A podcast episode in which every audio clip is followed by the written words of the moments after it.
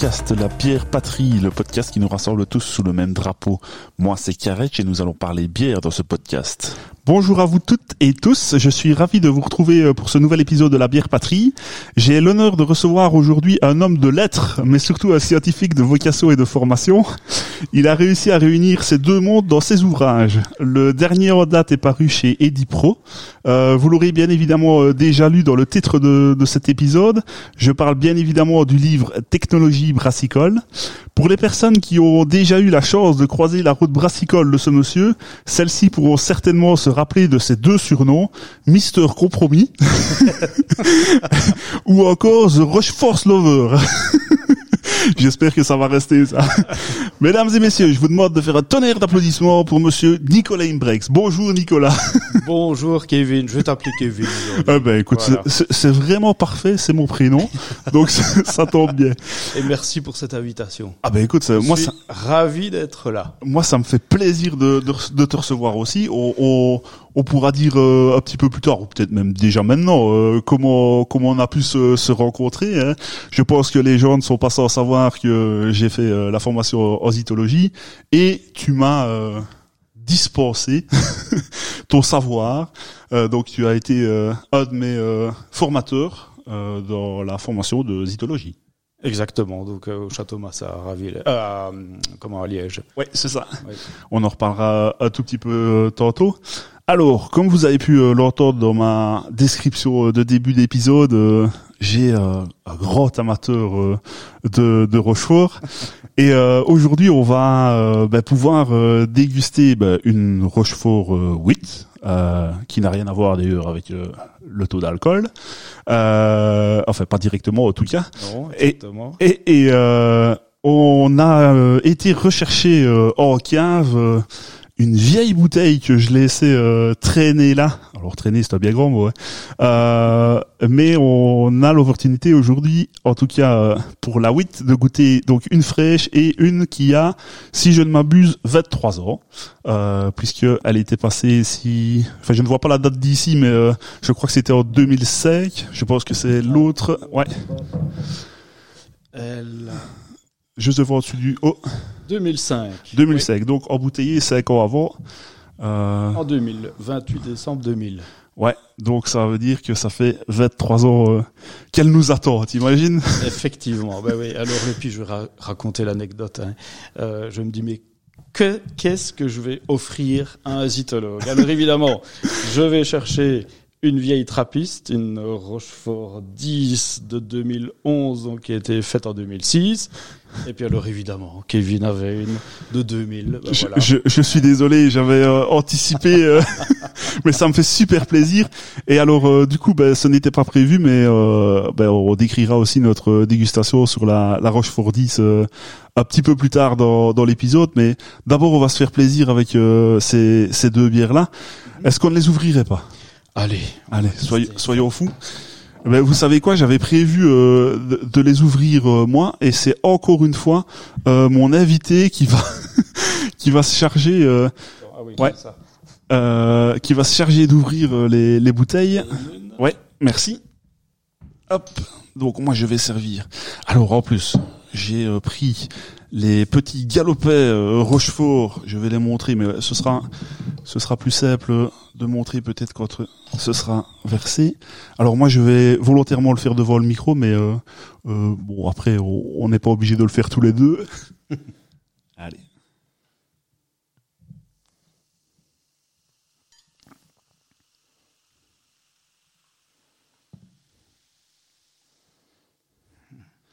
Ah, la mienne elle est vivante par contre. Oui, ben ici, on voit la capsule un peu rouillée. Oui. Ça fait un peu euh, vieux grimoire, vieille bière de sorcière. Mais par contre, euh, pour te dire la vérité, je suis quand même relativement euh, content de la conservation, même par rapport à l'étiquette, qui n'a qui n'a pas réellement bougé. Euh, bon, c'est vrai, comme tu le dis, la capsule est un tout petit peu. Oui, mais ça c'est un classique, mais ça n'a pas, c'est pas problématique. Mais c'est vrai que l'étiquette, l'étiquette est encore bien. hein. Alors, on va faire un échange. Oui. S'il te Je plaît. t'en donne une sans mousse, je vais récupérer une pleine de mousse. D'ailleurs, tu l'aimes bien avec beaucoup de mousse, toi, ou pas beaucoup de mousse? Oh, bah, pas de mousse ou, euh, ou beaucoup de mousse, de toute façon, ça reste de la Rochefort. hein. Et voilà, on voit vraiment l'amoureux. Euh, donc ben voilà, sans surprise, euh, euh, celle de 23 ans euh, n'a plus aucun film de mousse, il y a- enfin film de mousse. Mhm. Il y a juste un tout petit peu sur le pourtour du, du verre. Par contre, je suis assez étonné. Je ne sais pas si tu le vois toi dans, dans ton verre, mais euh, ça pétille toujours. euh, Ah, c'est possible. Attends. Si, si tu regardes par au-dessus, moi je le vois assez fort. Ah euh. oui, oui, oui. Bah, elle a l'air de, même de bien pétiller. Ouais, ouais. Malgré Je suis, son je suis- grand âge. ouais. Je suis- bah, on, on a plus hein, quand même, donc. euh, Oui. tu le vois que. Mais nous, on pétille encore. Ouais, c'est vrai, c'est vrai. Oui, je vois, je vois. Alors, dis-moi un petit peu, toi, euh, par rapport à la dégustation. Euh, je, je vais citer euh, Geoffrey, euh, qui, nous, qui nous écoutera euh, certainement euh, ici dans cet épisode, euh, qui lui conseillait euh, de boire d'abord la jeune et ensuite euh, voir l'évolution avec euh, avec euh, la, la vieille. la vieille, c'est pas très c'est pas très gentil pour euh, pour elle. Euh, Qu'est-ce que tu conseilles, toi euh Oh, moi, je partirais les renifler toutes les deux, essayer de les, de les comparer, puis de les tester. Est-ce qu'il y a, est-ce qu'il y a une technique particulière? Je n'en sais rien. Ouais, je pense que de toute façon, on reviendra euh, sur une et sur l'autre. euh. Donc, bah écoutez, Mhm. ce que je vais faire, hein, c'est que je vais faire sortir à la caméra pour avoir euh, un jour ou l'autre euh, la vidéo sur YouTube. Mais bon, je ne le dis même plus, euh, les gens sont habitués. et, euh, et sortir à vous, sortir à hein. toi. Alors, qu'est-ce que ça sent? Donc ça, c'est la jeune. Hein? Oui, c'est bien ça.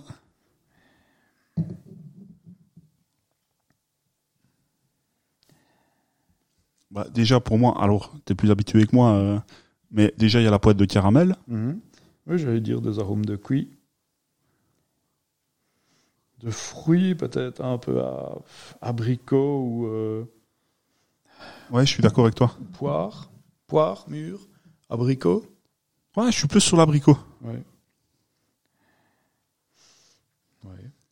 La mousse est Ouais. belle. très légèrement le malt peut-être?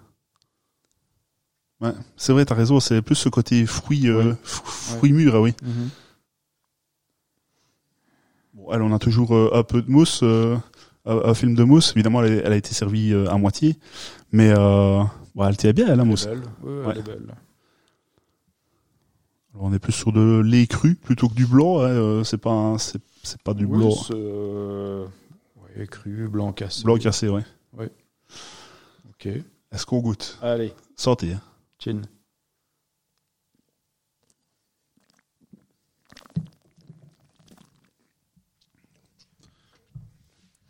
bon bah toujours vif en Mhm. bouche hein, ça- enfin toujours c'est normal euh, elle est de 2023 donc euh, Uh-huh. Euh, on a assez bien l'alcool quand même. Euh, on sort bien les 9,2. euh. Alors, l'amertume très légère. Enfin, en tout cas, ça ne se réveille pas très fort chez moi. Non. Bah, en termes de d'IBU, elle doit tourner aux alentours de 25. D'accord, oui. Euh, pour une densité, euh, densité initiale, on a combien? On a 9%, donc 2080. Donc si on fait euh, 25 sur 80, ça fait quoi ça? Ah non, mais le scientifique, c'est toi. Ne, ne, ne me demande. à peu près, si je me souviens bien, c'est ça. Euh, donc voilà, c'est peu amer. Donc on s'attend à avoir quelque chose de, de peu amer. Ouais. Alors, on n'a pas parlé de la couleur. Mhm. Euh, de nouveau, moi je l'ai. euh, on arrive en fin de journée là, donc euh, on est déjà à l'éclairage, euh, l'éclairage, ben, pas naturel. Euh, et on a quand même, donc c'est un petit reflet rubis, je trouve, dans. Oui. Ah ben ça me fait plaisir. Enfin quelqu'un qui la trouve rubis, parce qu'on me dit toujours André. Mais euh, effectivement, elle, elle tire quand même vers le vers le rouge. Hein. Ben, franchement, quand on la met à, à la lumière, c'est pour ça que je parle de, de la lumière artificielle. Je ne tombais plus sur le, le, le mot artificiel, mais euh, si elle a, pour moi, elle a des, des reflets rouges, c'est sûr et ça. certain. Exactement. Alors quand même une, une très belle longueur en bouche parce que là, ça fait déjà un certain temps qu'on l'a euh, qu'on l'a Mm. avalé et, et moi j'ai toujours euh, j'ai toujours euh, oui sur la sur la langue ces ces arômes saveurs plutôt. Oui. Et donc, euh, elle a commencé déjà à madériser. Moi, je trouve qu'elle est, qu'elle est excellente. Donc, je dirais qu'elle a plus de six mois. T'as la date exacte? J'ai elle, a- elle est quand même âgée. Hein. euh, 2803 euh, en mars. Mars, ah, elle a pas six mois. Ouais, non. Pas six mois. Hein. Non. Non, mais elle est bonne quand même. mais c'est une Rochefort 8. Parce Ah, que c'est vrai qu'en termes de, de madérisation et de vieillissement, mon péché mignon, c'est quand même une Rochefort 8, servie tempérée. Oui. hein. Euh, mais justement, avec une. euh, comment enfin, de- D'au moins, au moins six mois. D'accord, ouais. Donc, euh, euh, vous prenez la date, hein, de, la date de durabilité minimum, vous enlevez 5 ans, vous avez le jour de conditionnement de la bière. C'est ça. Ben, six mois après, elle commence à être bien. Mais là, visiblement, c'est pas mal. Elle a déjà bien vieilli. en tout cas, très chouette. On a toujours de la mousse. Hein. euh. Oui, c'est agréable et c'est vrai que l'alcool, on le sent pourtant, Ouais. voilà, à 9. Hein, le, le chiffre 8, si on peut en parler, oui. Oui, oui, évidemment. Donc c'est le, le degré belge, hein, c'est l'ancienne euh, l'ancienne manière dont on calculait les axes hein, par rapport au brassin. Oui. Donc c'est le euh, centième de la densité. Donc une euh, Rochefort 8 avait une densité initiale de 1080 avant le- la fermentation. C'est bien ça. Voilà. Et donc, ça n'est pas directement lié euh, au degré d'alcool. Donc, euh, la Rochefort 8 ne fait pas 8 degrés. Non, ah non, elle en fait plus, hein, un peu plus que un peu plus que 9. Ouais, 9-2, ouais. Euh, bah écoute, je, je, je dois bien t'avouer que l'autre me fait des clins d'œil depuis tantôt. J'ai vraiment, vraiment envie d'y aller. Euh, en, donc la mousse, on en a parlé. euh, ça fait déjà bien longtemps qu'on ne voit plus, euh, on ne voit plus de mousse. Par contre, en termes de couleur, je pense qu'elle, enfin, je ne trouve pas qu'elle ait changé. Euh, Non. Hein? Ben, elle est probablement un peu plus intensifiée. Ouais. Elle est, elle est peut-être un, un peu oxydée, peut-être vers l'orange si on regarde. Ouais. hein, ouais, ouais. par rapport au rouge de la, au côté rubis. Oui. hein, au côté rubis de la, de la fraîche, mais ça reste euh, tout à fait acceptable. Je veux dire, c'est une mentalité. Consommer des bières madérisées, c'est une mentalité. On, le fait avec le vin. Hein, si, tu retrouves une bouteille de, de 20 ans ou de 30 ans, une bouteille de vin dans ta cave, tu te doutes bien que ça va plus être un vin de cette qualité-là. Ben, avec, le, avec les bières, c'est un peu un problème d'éducation du consommateur. On est obligé de mettre la date de durabilité minimale, hein, la DDM, Ouais. Ben, parce que les gens, bon, ben, euh, s'ils ouvrent une euh, trappiste qui a 20, 30, 40 ou 50 ans, ben, ils risquent de rouspéter parce qu'ils ne retrouvent pas les caractéristiques d'une euh, d'une trappiste euh, fraîche. Peut-être qu'un jour, on ne mettra plus de, de DDM. Oui, parce que qu'on soit bien d'accord, euh, enfin, je pense que la plupart des auditeurs euh, le, le savent, mais euh, une bière, euh, c'est pas parce qu'elle est passée de six mois, euh, un an, deux ans, trois ans, euh, qu'elle est mauvaise, elle n'aura plus euh, les mêmes euh, qualités euh, organoleptiques, on va dire, euh, mais en tout cas, euh, elle est toujours bonne à boire. euh. Alors, certaines bières ne vieillissent pas bien du tout, certaines bières ne sont pas bonnes de- à la base, mais Ben, certaines bières ne sont pas faites pour être madérisées. Exactement. être oui. euh, une lagueur, de soif, ouais, par ça. oui. La Lager Pils et tout ça, c'est pas fait. D'ailleurs, euh, pendant la formation, on avait goûté euh, une Lager de deux ans. euh, J'avais vraiment eu l'impression que l'eau était séparée du reste. euh, C'était vraiment Oui, pas, parfois, c'est pas très, c'est pas terrible. c'est pas concluant. Mais par contre, on apprécie mieux celles qui ont bien vieilli. Du coup, euh, là, je ne me rappelle plus le- celle qu'on avait goûtée. euh, Enfin, je me rappelle plus, mais mais c'est vrai que c'était vachement plus agréable. Alors, au nez, j'ai déjà plongé un tout petit peu mon nez dedans. Euh, ben, je sais pas ce que t'en penses, mais on a la noix. Oui, effectivement. Là, c'est, c'est madérisé. C'est Ouais. noix. ce, ce, ce nez un peu porto là euh, Oui, c'est ça. qu'on retrouve euh, ben, système, enfin, systématiquement en tout cas très souvent euh, dans les, vie- dans les bières vieillies Oui. Ou dans le vin de Madère. Hein, le- Oui. le- l'idée est la même, oui. Oui, C'est c'est c'est ça qui est dominant. ouais en c'est fait, ça hein. qui ouais, Ouais. clairement alors Bon, testons. bah, soyons fous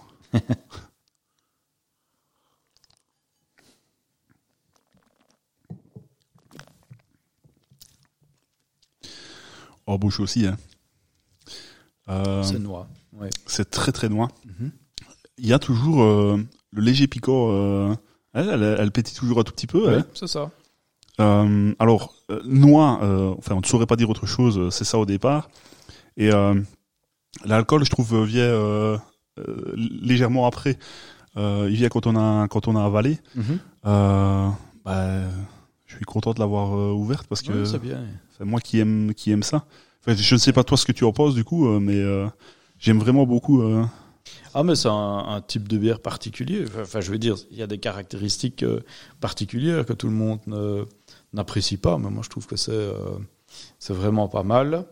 Sans, sans excès, parce qu'il y a certaines bières madérisées là, qu'on ne, sait- qu'on ne sait pas terminer, avec ce goût de- d'oxydé, euh, ce goût de noix encore plus amplifié. Ici, ça reste tout à fait correct. Mais c'est des bières de dégustation. Est-ce que tu penses, On pardon, boit une, Ouais. je veux dire. hein. Ouais, C'est oui. pas- ouais. Euh, est-ce que tu penses que le, le fond de la bouteille, parce qu'on n'a pas versé euh, tout, euh, est-ce que tu penses que ça pourrait euh, jouer avec, euh, enfin, on va pas la secouer non plus, mais euh, les, les levures, est-ce que tu pourrais que ça, tu, tu penses que ça pourrait euh, s'intensifier euh, cet aspect euh, euh, madère avec euh, Je ne pense pas. Non. Je ne pense pas. Ça pourra apporter de l'amertume, probablement. Euh, Qui s'est fixé à la levure. ouais, un goût de, oui, un goût de levure, un goût de, Ouais. un goût de lit, mais euh, je ne pense pas que ce, ce côté noir serait in- intensifié. On peut peut-être rappeler aussi une chose, c'est qu'on ne peut pas être, c'est pas toxique. Une bière qui Oui. est dépassée en termes de DDM, hein, date de durabilité minimale, n'est pas toxique. Vous ne serez jamais, euh, vous ne serez pas malade, vous ne serez pas euh, infecté, enfin vous ne serez pas, Ouais. vous ne serez pas mort non plus. euh. si on abuse des levures, peut-être qu'on irait Oui. plus facilement à la toilette. Possiblement aussi. Oui. Mais donc c'est ça qu'il faut, faut jamais, il faut jamais, euh, comment est-ce que je vais dire, euh, hésiter à tester une vieille bière que vous retrouvez chez vous. Hein, vous l'ouvrez, Ouais. vous testez ça, euh, comme les vins, comme les vins aussi. Hein. Puis alors c'est du quitte double, hein, la madérisation, c'est pas une science exacte. Oui. Dans quelles conditions? Bon ici je suppose qu'elles ont été stockées dans des bonnes conditions. Ah ben, écoute, euh, les conditions que tu as vues euh, tout à l'heure, euh, elle est restée pendant euh, 20 ans euh, dans les mêmes conditions. Elle a juste été un tout petit peu déplacée, mais euh, Ouais. elle n'a pas été secouée. Alors là effectivement, là c'est très, très bien. Et alors on a on a la chance d'avoir des caves ben, qui sont enterrées, euh, enfin en tout cas partiellement. Mhm. Euh, et ben, la température varie légèrement en été, et, en- enfin légèrement, elle varie en été et en hiver, mais par contre il n'y a pas des gros chocs euh, de, de température puisque c'est sous terre et donc voilà, je pense qu'elle a bien, euh, elle a bien vieilli. Après, il faut aimer la noix. Oui, voilà, c'est ça, c'est particulier. Je veux dire, il faut aimer, il faut aimer les bières euh, madérisées, les bières euh, vieillies, hein, c'est Ouais. particulier. Par contre, vraiment, je suis étonné euh, par le, le, alors le pétillant. euh, Oui. Évidemment, quand on goûte l'autre à côté, euh, la fraîche, on va dire, euh, on goûte évidemment une différence, mais je suis étonné qu'elle ait toujours, euh, toujours ces, ces fines bulles là. euh. Effectivement, on la voit, hein. Ouais, oui. on voit que ça pétille. Bah. Elle est particulièrement euh, brillante aussi, hein, puisque Ouais. les levures ont eu le temps de sédimenter, donc on voit que les conditions de stockage étaient impeccables. Oui, dans ton super dressing euh, de bière, ça c'est superbe. Ça, je n'avais jamais pensé comme ça. Mon dressing. Il y avait une pub hein, à un moment donné, C'est ça. une pub, hein, c'est avec un, je crois que c'était un dressing de Cronenbourg, mais c'était Euh, Cronenbourg ou euh, Ouais, ouais. Mais c'est pas Cronenbourg, mais euh, c'est une bière industrielle. En tout cas, Voilà. ça c'est sûr et certain. non ici c'est pas Cronenbourg chez toi, c'est sûr. On essaye un petit peu. euh. Enfin bon, soit. On va, on va rentrer dans ce débat-là. Euh, je ne sais pas si tu veux euh, dire encore quelque chose là à l'instant, parce que évidemment on pourra en parler euh, pendant pendant le podcast quand on, on regoutera si ça si ça a évolué.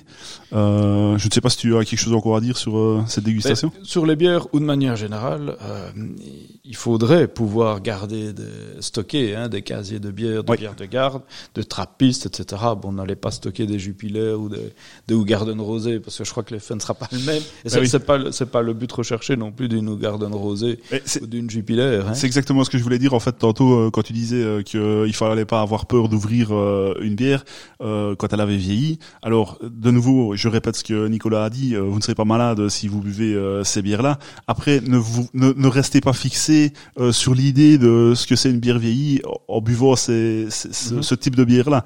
Évidemment, euh, voilà, il, il faut essayer des, des- vraiment des bières qui, qui peuvent vieillir, quoi. D'ailleurs, euh, si on parle de, de ça, euh, je pense quand même que les bières brunes vieillissent mieux. Euh, enfin, vieillissent mieux. Je ne sais pas si, si elles vieillissent mieux, mais euh, je, je trouve moi qu'elles développent des meilleurs arômes qu'une une, euh, une bière claire. Je veux dire. euh, euh, après, quand c'est relativement haut en alcool, il n'y a pas, un- il y a pas réellement de problème. Euh, Une triple pourrait pourrait vieillir aussi euh, euh, correctement. Oui, c'est ça, oui, oui. Euh, maintenant, bon, une brune est peut-être moins sensible au changement de couleur, à la madérisation de manière générale. Mais ça dépend tellement aussi de- des doses de houblon, de certains houblons, de la manière dont c'est stocké, c'est ça. qu'il y, a des- il y a quand même pas mal de paramètres. Euh, mais il faut...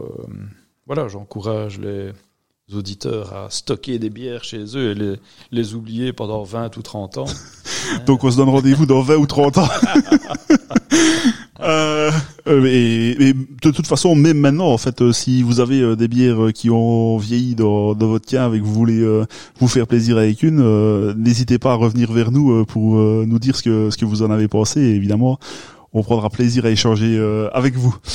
Alors, je te propose de passer à la première interview, euh, l'interview commune à, à tout le monde. Je lance mon petit jingle et on se retrouve juste après.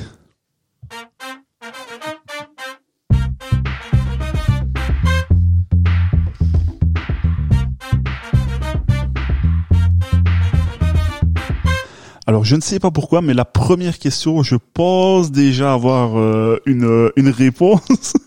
si tu n'avais qu'une seule bière à boire jusqu'à la fin de ta vie, ce serait Alors, effectivement, ce serait une Rochefort. Oui, j'entends déjà hein, les gens qui me connaissent là dire c'est pas vrai, il la ramène encore avec sa Rochefort.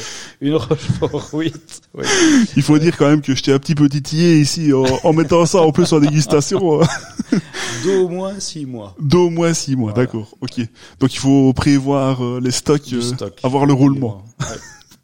Euh, si tu n'avais la possibilité de travailler que dans une seule brasserie, ce serait Alors, je laisse un peu le suspense. Euh, J'entends déjà les gens chez eux. Rochefort. Non, ça serait pas. Je vais dire autre chose. Je vais dire au- autre chose justement. Donc j'ai travaillé au Québec. hein, j'ai travaillé au Canada pendant presque euh, presque deux ans.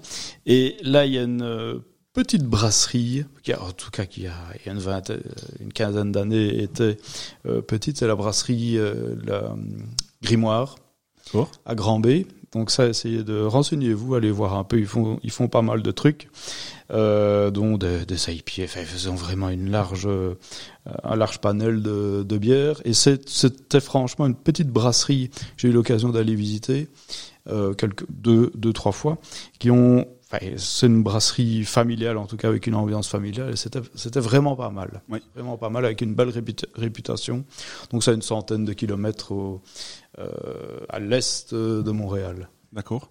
Et toi, tu avais travaillé euh, là-bas euh, dans... Oui, pour les trois brasseurs. Alors de nouveau, j'entends les gens qui disent ah les trois brasseurs. Non, mais il faut savoir que pour les trois brasseurs, donc c'est un resto euh, dans lequel toute la bière qui est consommée sur place est brassée sur place. Oui. Donc chaque resto a, euh, a son brasseur, son ou ses brasseurs. hein.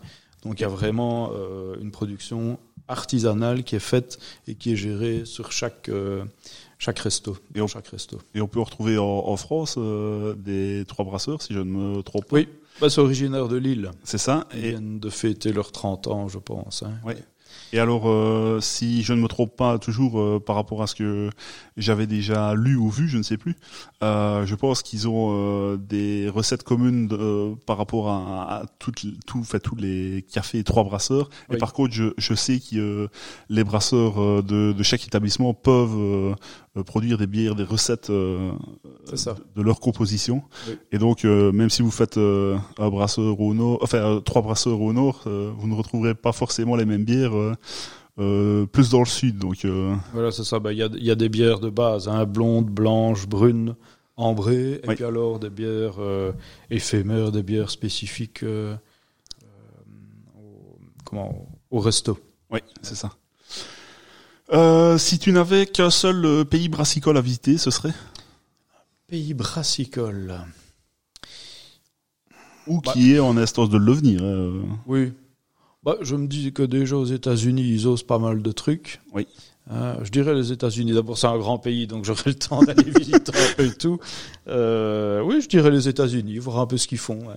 Ils ont la particularité, enfin, tous les pays qui n'ont pas de tradition brassicole, comme la Belgique, hein, Oui. euh, ne sont pas bloqués justement dans un carcan historique.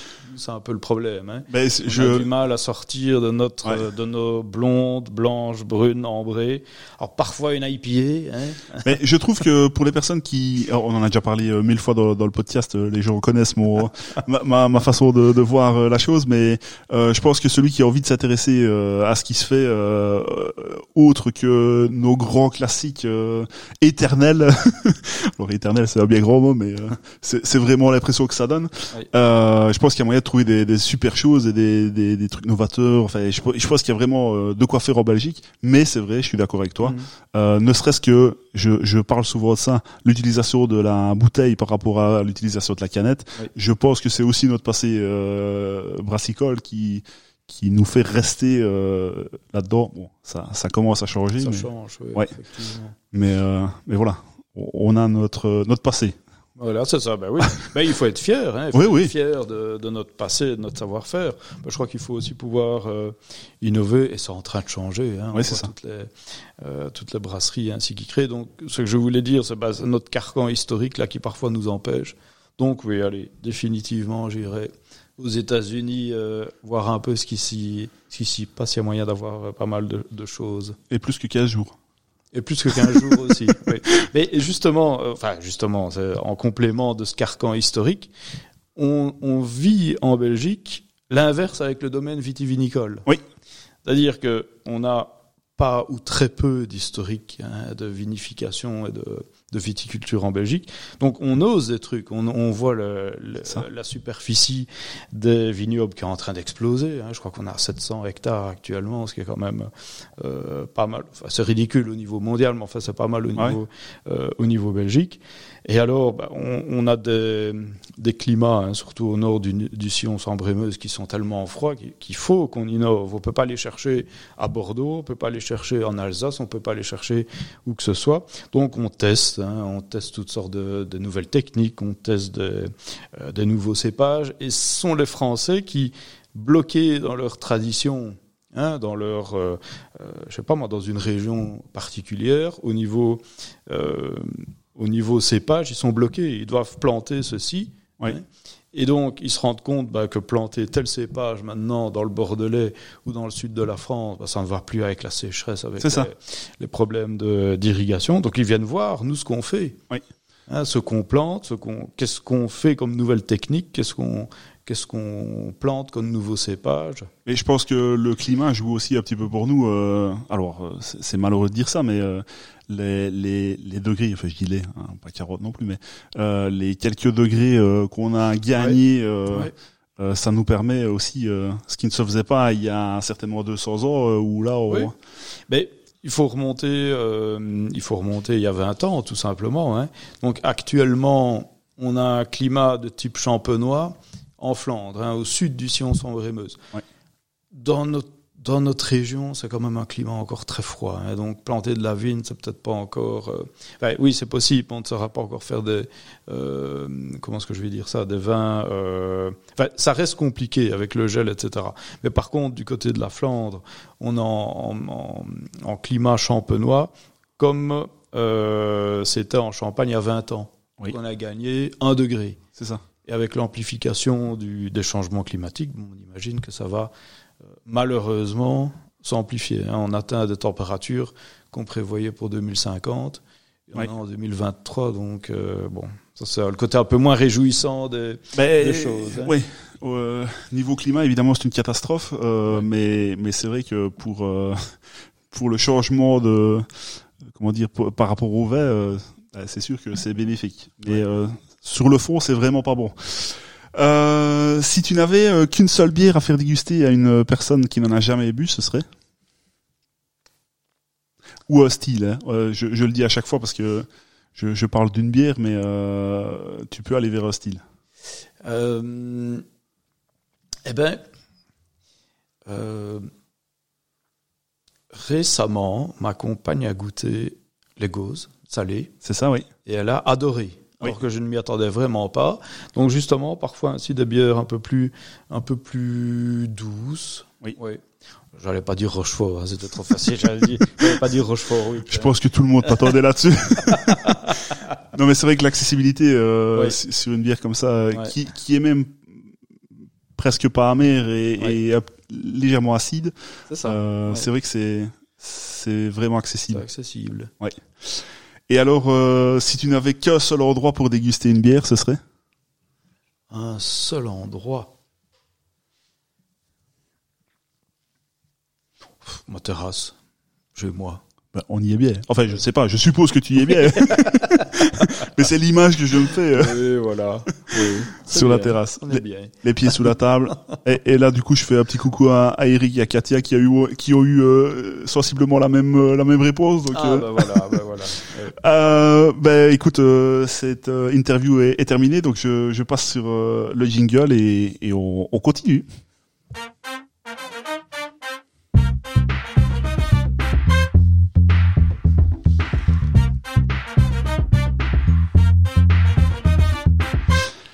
Alors Nicolas, on parlera de tes différentes activités euh, par la suite, mais pour commencer, est-ce que tu pourrais nous dire quel est ton cursus scolaire euh, et éventuellement si tu as fait d'autres formations euh, par la suite Euh, Est-ce que tu veux bien nous, nous raconter un petit peu ça? Oui. Eh bien, j'ai commencé, je vais pas dire les années, hein. si, il faut les dire. Alors tu es absolument pas obligé de les dire, maintenant si ça sort, moi ça ne me dérange pas. Bon, je suis sorti de Réton 97, donc ça remonte déjà. Ouais, mais on n'est pas si loin l'un de l'autre. tout. Voilà. Ah ouais, bah tu vois. Euh, tu et fais puis alors, plus jeune. fait une année, comment? Tu fais plus jeune que ah moi. ouais, oh, ouf, ça c'est bien ça. Euh, J'aime bien, je reviendrai. Avec plaisir quand tu veux. Je ne sais plus ce que je disais maintenant. Ah oui, en 97, je suis sorti de Réton 97. Et puis alors, j'ai fait une année spéciale sciences. D'accord. En tout cas, comme je la, comme je l'appelle, c'était la première qu'on dit en VT. Ok. Ce qui m'a très bien, très bien aidé, en tout cas au niveau euh, assimilation de matière, etc. Donc ça c'est bien. Et puis alors j'ai fait un graduat, enfin qu'on appelait avant Oui. graduat en agro, à Ciné. D'accord. Je suis originaire de Rochefort. hein, Ah, tout ben le monde l'a compris, hein, tout le monde le sait. Voilà. Alors tout le monde, là tout le monde se dit, oh il a encore replacé Rochefort dans la conversation. Mais tu n'en peux rien, c'est dans l'ADN. Euh, et donc, euh, donc le graduat en, en agro à Oui. Ciné. Et puis alors j'ai fait la passerelle en ingénieur industriel Ok. à Hatt, en agro toujours. Et puis alors une spéciale. À l'é- à l'époque c'était un DESS qu'on appelait ça. Oui. Euh, en fermentation, donc vinification, brasserie et fromagerie. Ok. Et donc la fromagerie se faisait en Italie, la brasserie se faisait en Belgique, forcément, Oui. et la vinification se faisait à Bordeaux, enfin les stages en Bordeaux, vendange à Bordeaux, et les cours théoriques à l'UNIF de Bourgogne. Ok. Et donc, bah, naturellement, je me suis euh, tourné vers la brasserie, où je me suis dit, bah, étant Rochefortois, ce serait quand même con de ne pas pouvoir faire de stage à Rochefort. Et donc, j'ai contacté le, j'ai contacté l'abbaye, enfin la brasserie, hein, Oui. le père abbé, qui est le, le PDG de la, de la brasserie, disant, ben voilà, j'aimerais bien venir faire un stage, hein, pouvoir par la suite faire mon, mon mémoire. Mais enfin, je me suis dit, allons-y mollo, faire un stage. hein. Il n'avait jamais eu de, de stagiaire, il savait pas à quoi ça servait. Donc, euh, c'est sur un détail où il a accepté de me rencontrer. Parce que sinon, bah, je suppose qu'il se serait dit, non, on n'a pas besoin d'étudiants, c'est bon. Il a vu sur mon CV que je m'occupais du club d'astronomie à Rochefort. Et il était Et passionné? lui- Et oui, et lui avait une formation de physicien Ah oui. ou d'astrophysicien, je ne sais plus. Mais en tout cas, ça, ça l'avait interpellé. Et puis donc je suis, euh, il m'a convoqué en entretien, on a discuté. Puis j'ai fait d'abord un stage d'observation hein, pendant quelques mois. Et puis mon euh, mon mémoire en gestion qualité HACCP pour mettre en place tout ça à la brasserie. Donc est-ce qu'on peut considérer que si on boit des bonnes rochefort aujourd'hui, c'est reparti à cause de toi? Ah ben j'espère bien. oui, et l'avantage dans une abbaye, c'est que surtout chez des bénédictins, on sait bien que ça va, ça va être conservé, ça va être amélioré, ça va être, ça va perdurer Oui. dans le temps. Mais la base, oui, effectivement, la base, euh, bon, Non, ça fait euh, une bonne quinzaine d'années, donc euh, ça a été remanié et remis à jour, hein, mais, euh, Oui, mais effectivement, c'est une base. ils sont partis sur tes, ils sont, ils sont restés sur tes bases. je- Voilà, certainement, certainement. Donc voilà comment tu, tu es arrivé. Donc euh, on va maintenant euh, parler de, d'un tout petit peu plus loin euh, dans, dans ta vie. Euh, si je ne m'abuse, tu enseignes à la haute école de la province de Liège dans le département des sciences euh, agronomiques euh, à l'arrêt. C'est ça. Euh, tu y enseignes la microbiologie et la technologie alimentaire. Oui. C'est bien ça. Euh, tu peux nous en parler en quelques mots euh, de, de cette de cette aventure. Je sais pas comment comment je peux dire ça. Bah, du département ou des cours? Euh, bah, de cours en règle générale. euh, Enfin, ce que ce, Ah que oui. ce que tu dispenses, ce que ce que tu fais. euh, bon après, on va peut-être pas faire tout le cours, mais Oui, oui, non, peut-être pas. Non, bah, les cours, les travaux pratiques de chimie organique, par exemple, hein, Oui. avec les deuxièmes bacs. On, on fait aussi, oui, en, en techno- en technologie alimentaire, tout ce qui est contrôle de labo.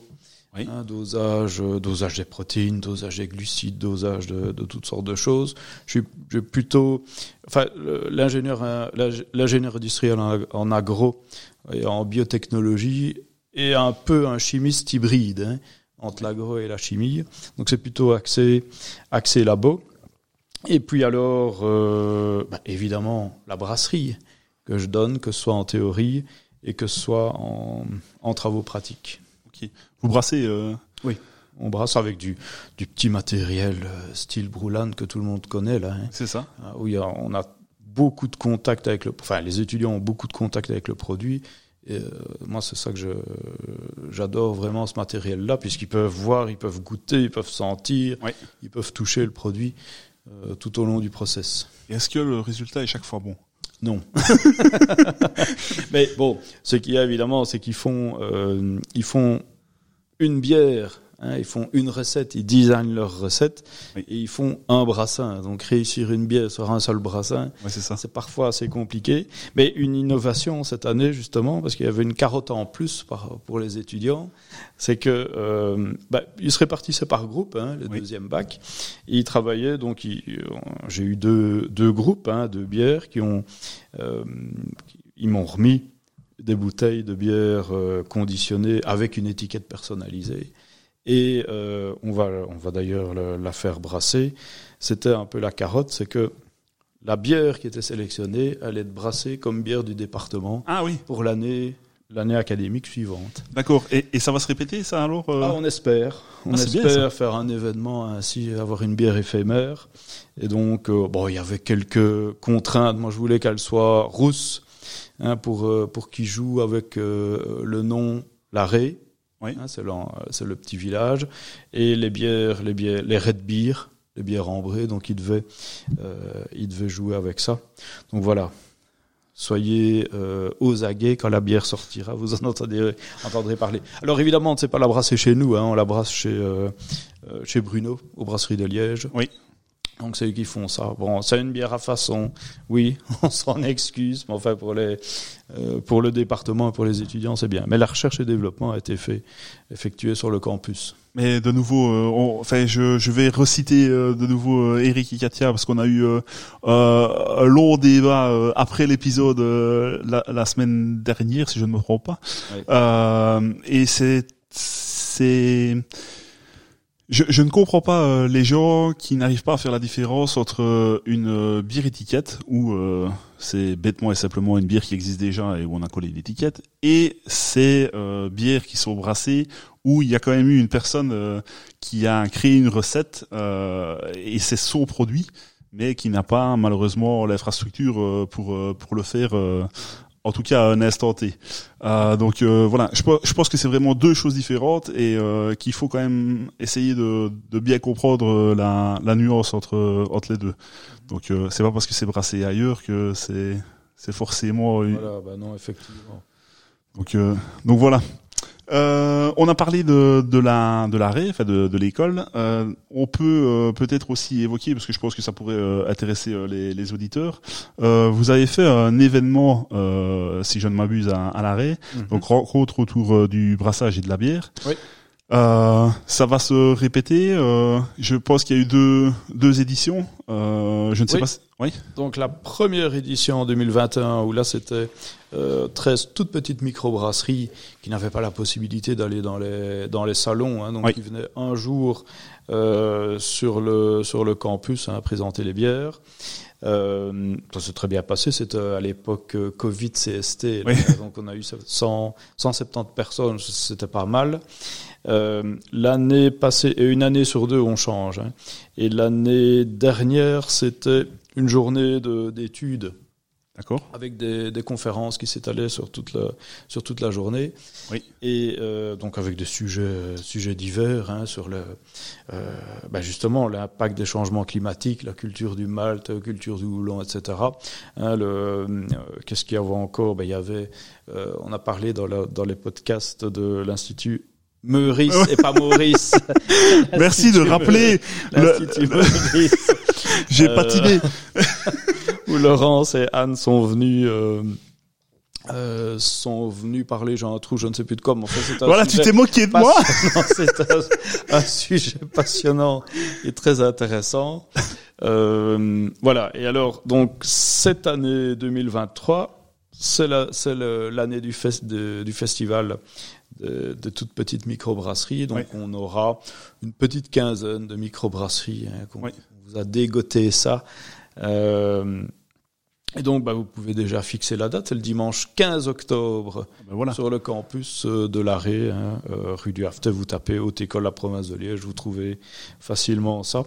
Euh, dès qu'on a le, tous les feux verts administratifs, on commencera à faire le, la pub. Mais enfin, là, pour le moment, c'est la pause euh, Ouais. hivernale. Donc, euh, dès la rentrée. Hivernal. c'est- Qu'est-ce que j'ai dit? Estival, Estival, estival, oui. Lapsus. Ah ben Maurice, merci Maurice. Voilà. Et, Et tout euh, le monde sera au courant. ouais. Euh, euh, Qu'est-ce que je voulais dire? Il y a même un changement de nom, si je ne me trompe pas, entre une année et l'autre, ou alors c'était euh, c'était juste euh, adapter le, le nom. Euh, Alors, on a changé. j'ai- Je voulais changer le nom Oui. euh, parce que la première année c'était rencontre, amateur. euh, rencontre autour, euh, rencontre des brasses. Renco- rencontre amateur et brasseur de bière, je pense que c'était. C'est possible Oui, mais on parlait de brasseurs amateurs et d'amateurs de. Oui, ren- brasseurs amateurs et amateurs de bière. Oui, enfin, je- je- j'ai noté ça, mais euh, je t'avoue que je, je, enfin, je vais pas jurer, je ne sais plus exactement. Oui, et donc euh, bah, je voulais avoir une écriture un peu plus inclusive, hein, ne pas avoir, euh, pas parler tout le temps au, au, au masculin, puisque justement il y a un lever de bouclier au niveau du secteur euh, Eh ben alors là, là, tu me lances déjà parce que fin d'épisode, je reviendrai avec ça promis. Ah bon, ok, voilà. Euh, donc voilà, donc le R, on a gardé les lettres évidemment. RABB, c'est rencontre autour du brassage et de la bière. Oui.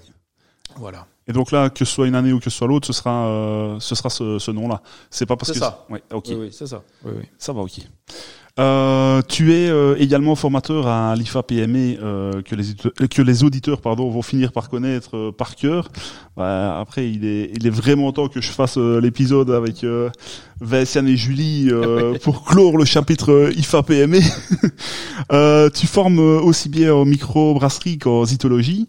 Euh, est-ce que tu est-ce que tu dispenses pardon euh, les, les mêmes cours dans les deux formations ou est-ce qu'il y a des choses plus poussées euh, dans une que dans que dans l'autre?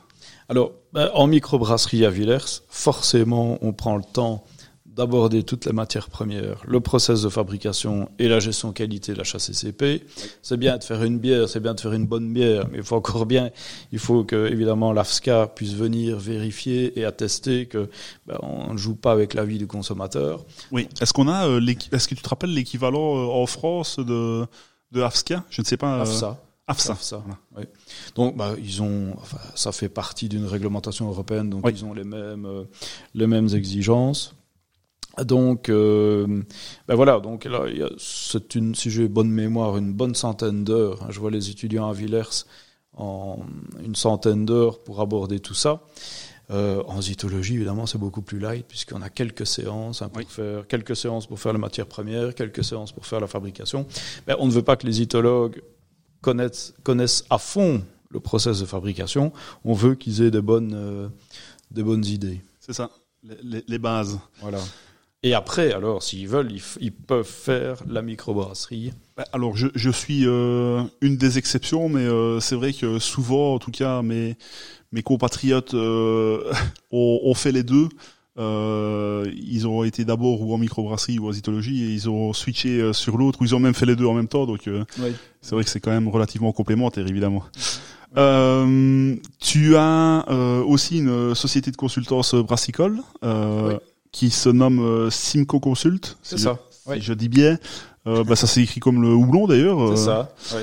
euh, qui peut faire appel à, à Simco Consult et, et dans quel cadre en fait?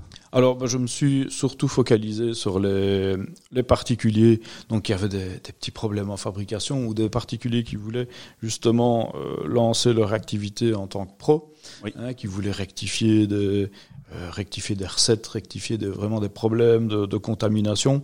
Mais ça reste évidemment à un niveau, à un niveau relativement, comment est-ce que je vais dire ça, euh, amateur averti en tout cas. Hein, mon rôle, c'est pas d'aller en brasserie et commencer à, à, à faire du conseil, euh, du conseil sophistiqué. C'est vraiment pour les brasseurs amateurs avoir des réponses relativement, euh, je veux dire, euh, claires, relativement simples à mettre en place. Oui. Et alors, il y a aussi et surtout des séances de zytologie, de la Ouais. découverte de, de différentes bières sur des thématiques. hein. Ça peut être les trappistes, ça peut être les différentes fermentations, ça peut être euh, des thématiques ainsi euh, particulières. Et de toute façon, euh, que, que ce soit pour un ou pour l'autre, les gens peuvent euh, te, te contacter euh, via le, le site. Oui, voilà, c'est ça. euh, Oui, Tu les dirigeras vers euh, la bonne solution. voilà, c'est ça. Ok. Euh, tu es fréquemment, euh, enfin, je dis fréquemment, je, je suppose, euh, appelé à être euh, jury dans les concours liés euh, au monde de la bière. Euh, je suppose quand même que c'est pas une, euh, une activité à, à part entière, hein, puisque tu nous as dit de toute façon que Non. tu étais prof. Euh, comment est-ce que ça se passe en règle générale? Euh, Est-ce qu'il y a des choses récurrentes? Euh, tu, tu retournes dans certains concours Enfin, comment est-ce qu'on t'appelle?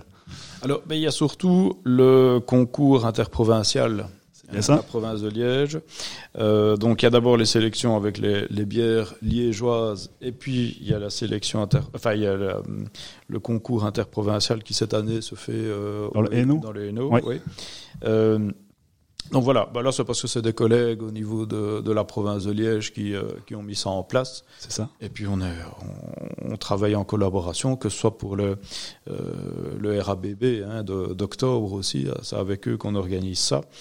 Euh, donc voilà, il y a, il y a ça, il y a aussi la pêcherie, hein, C'est ça. est, euh, On peut- gérée notamment par Sam, qu'il faudrait d'ailleurs inviter. Eh ben écoute, euh, moi je, je lance l'invitation. Je ne le connais pas personnellement. écoute. Ouais, s'il Ben nous voilà. écoute.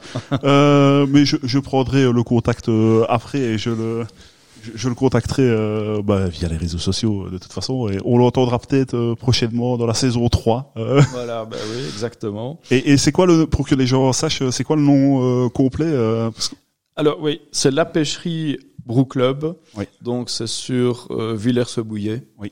Hein, donc c'est là qu'est le quartier général. Et ils organisent des brassages nomades. C'est ça. Donc chacun prend, prend ses casseroles, son matériel et va brasser, euh, j'exagère, dans un champ, dans un château en ruine, dans un... euh, Oui. bon, Il y, a- il y a des zones ainsi qui sont euh, définies, il y a des sites et des journées qui sont définies. C'est original, c'est pas mal, l'ambiance est bonne.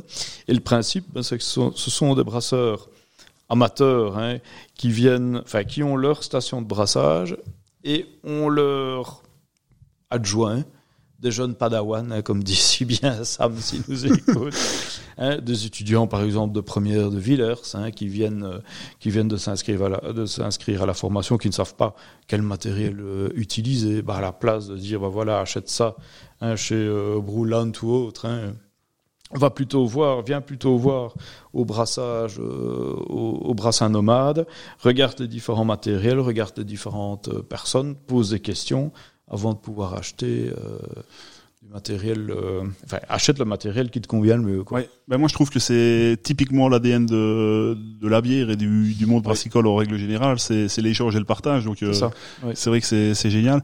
Bah écoute, euh, vraiment l'invitation euh, est lancée. Euh, si s'il peut venir, c'est avec euh, grand plaisir. On parlera Oh, de oui, il viendra. voilà. Euh, on a terminé la, la première partie euh, de cette de cette discussion. Euh, maintenant, on va passer à mon jeu loufoque. Alors Ah. des- alors cette fois-ci, il est un petit peu moins loufoque que, que les autres fois, mais rien que le, rien que le titre euh, est débile à, à mon image. Euh, Enfin, vous allez, vous allez voir. Allez, on se retrouve juste après.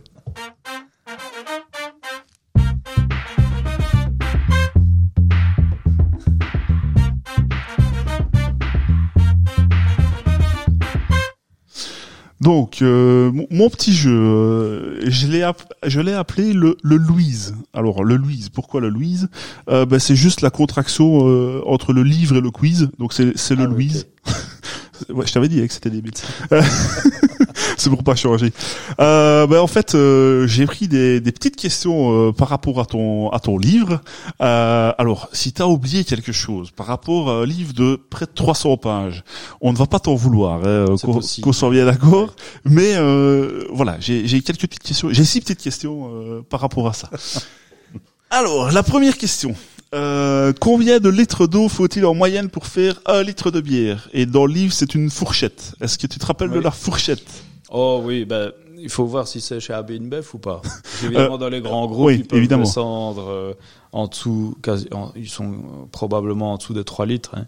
Bon, entre 3, entre 3, 5 et 6 litres, ça dépend un peu des, Ouais. des brasseries. donc, donc ici, dans le livre, c'est 2,5 à 6 litres. Donc je pense que tu inclus euh, un peu tout le monde. C'est ça. Première bonne réponse. On va pas juger. Et qu'est-ce que je gagne? Euh, qu'est-ce que je pourrais euh, une dégustation trop four, c'est peut-être euh, c'est peut-être bateau. On va en parler après. euh, on essayera de trouver. Euh, L'orge est une céréale, mais de quelle famille de céréales fait-elle partie? Alors, euh... oh, flûte, attendez. Si je peux aiguiller, ça, ça commence par un P. Oui, j'avais, oui, les poacées. Ouais, c'est bien Oui. ça. Euh, oui, je confonds parce qu'il y a, il y a l'ancien terme, c'est, je ne sais plus. Enfin, Alors, bref. je t'avoue que je ne l'ai pas relevé et je suis incapable de te le dire. Oui.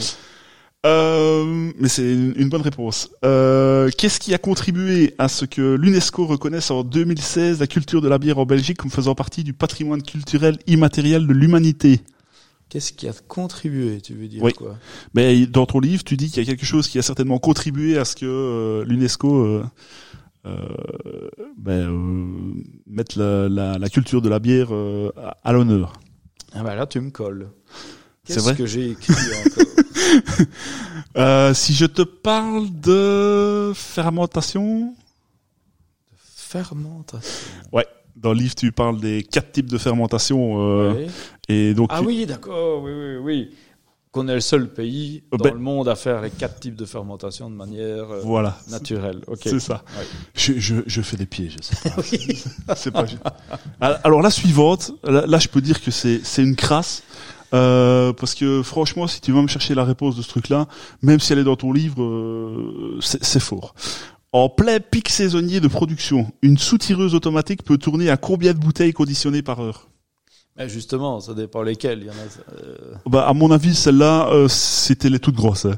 Parce que si une petite brasserie artisanale sort autant de bouteilles, franchement, Non, c'est les, c'est les toutes grosses qu'on peut trouver chez, dans les grands groupes. c'est bien ça, oui. Bah, 200 000, 250 000, C'est, c'est- ici, dans, dans, dans l'exemple du livre, c'est, c'est 150 000. Donc, 150 000. donc ça, ouais. ça, ça correspond à 42 bouteilles par seconde. Oui, c'est déjà énorme. Hein. Ouais. Faut pas se tromper d'étiquette. Ouais. Et alors, euh, ça, euh, je pense que tu en parles dans, dans le livre, euh, mais je trouve que c'est une info. Enfin, à l'époque, j'avais été euh, relativement content de savoir ce, ce, ce- petit détail.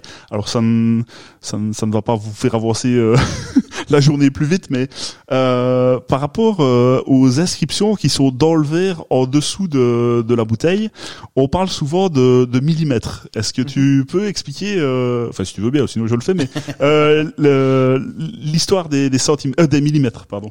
Mais donc c'est pour régler la soutireuse tout simplement. Hein. Oui. Euh, donc en fonction de la bouteille et des gabarits qu'on met pour le, le système de soutirage, on a la mention exprimée en millimètres. Vous pouvez regarder chez vous là qui nous écoutez si vous avez une bouteille, même le- pour les bouteilles de vin, hein, il y en a certaines qui les mentionnent.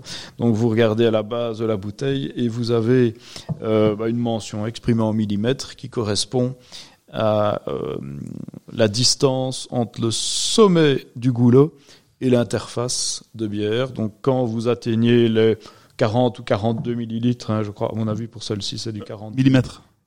Millimètres, j'ai dit quoi Millilitres. Millilitres, non, millimètres. C'était pour voir si tu suivais. Oui, oui, je, je t'écoute.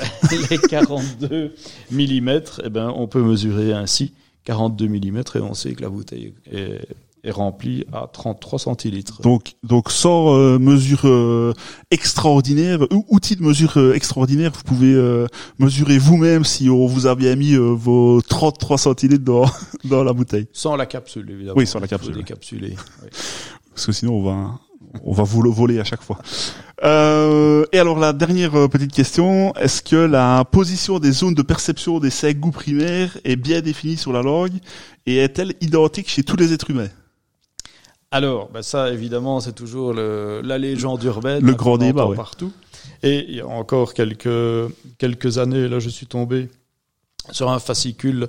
Bah, c'était Abbé Inbev qui faisait ça, je crois que c'était pour l'EF, où ils expliquaient, ils faisaient de la zytologie, ils disaient quel plat à parier avec euh, tel lef. Oui. Et il y avait ce fameux schéma de langue hein, que tout le monde connaît, avec là c'est sucré, acide, amer, etc.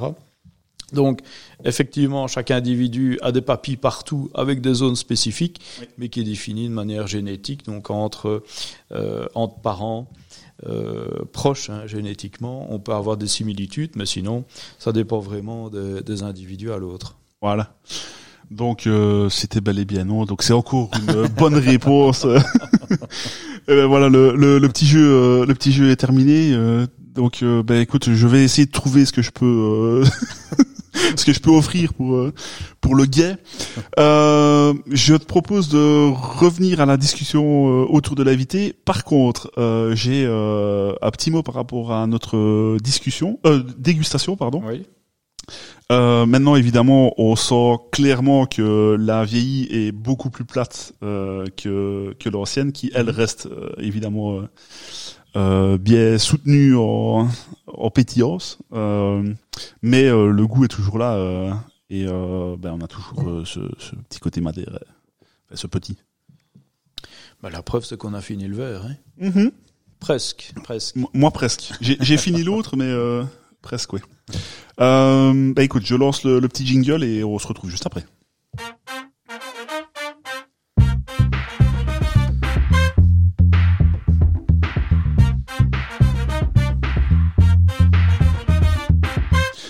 Alors, euh, je ne sais pas si euh, on attend encore un tout petit peu pour euh, l'autre dégustation, euh, si on se la verse tout doucement. Je ne sais pas ce que tu, tu préfères faire. On termine tranquille. Bah, comme tu veux, je, Oui. je ne sais pas.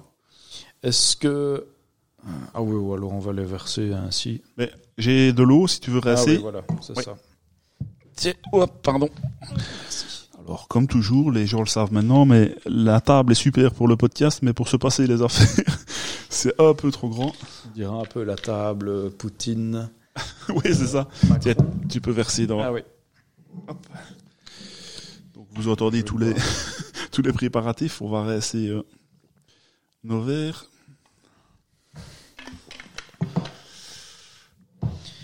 Alors, il y a quand même un arrière-goût réglisse aussi qui reste. Sur sur la vieillie. Oui. J'ai pas relevé ça, euh.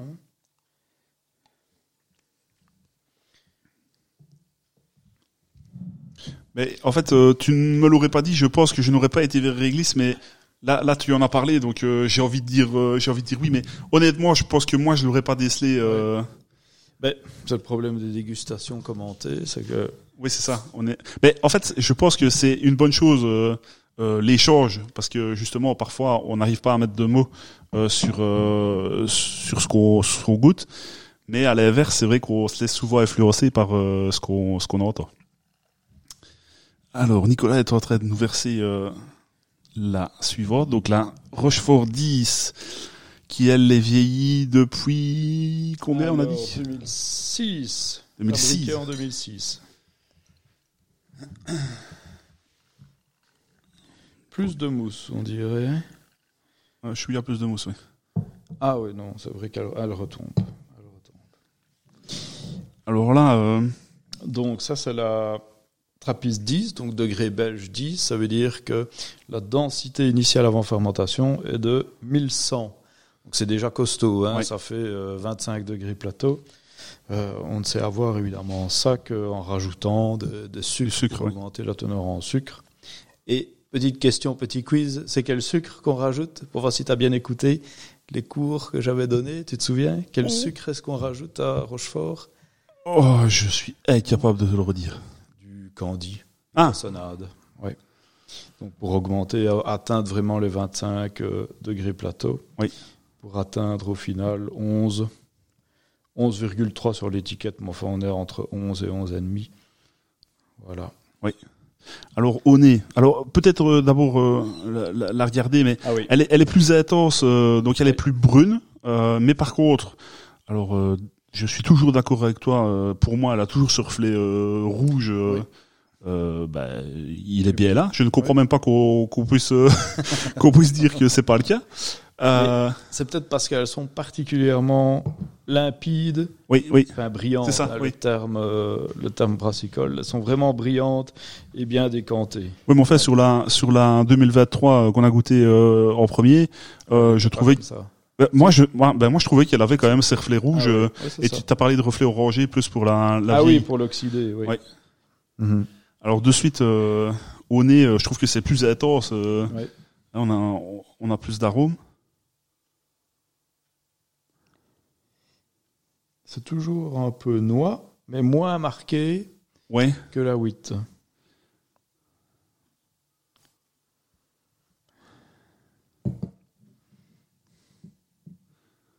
En fait, on, on a une impression de, enfin j'ai une impression euh, de de noix, mais avec euh, alors on sait pas sortir du sucre, mais de quelque chose de plus gourmand. euh. Sucré, oui.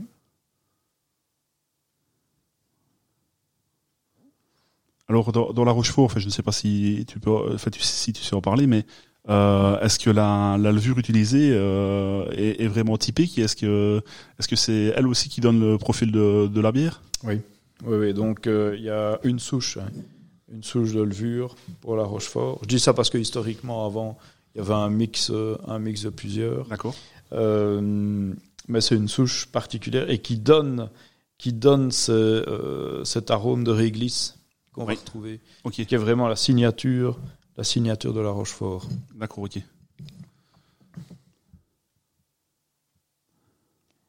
On a aussi, euh, je trouve, le, le caramel. enfin, Oui, c'est ça. Caramel, sucré. Ouais. mais euh, je, je, je le redis, mais euh, plus intense que, que sur la wheat. euh, Enfin, en tout cas, j'ai l'impression que c'est, c'est, euh, ça, ça me vient plus au nez, en tout cas. Mhm. Est-ce qu'on la goûte? Allez, Santé goûtons ça. Chin.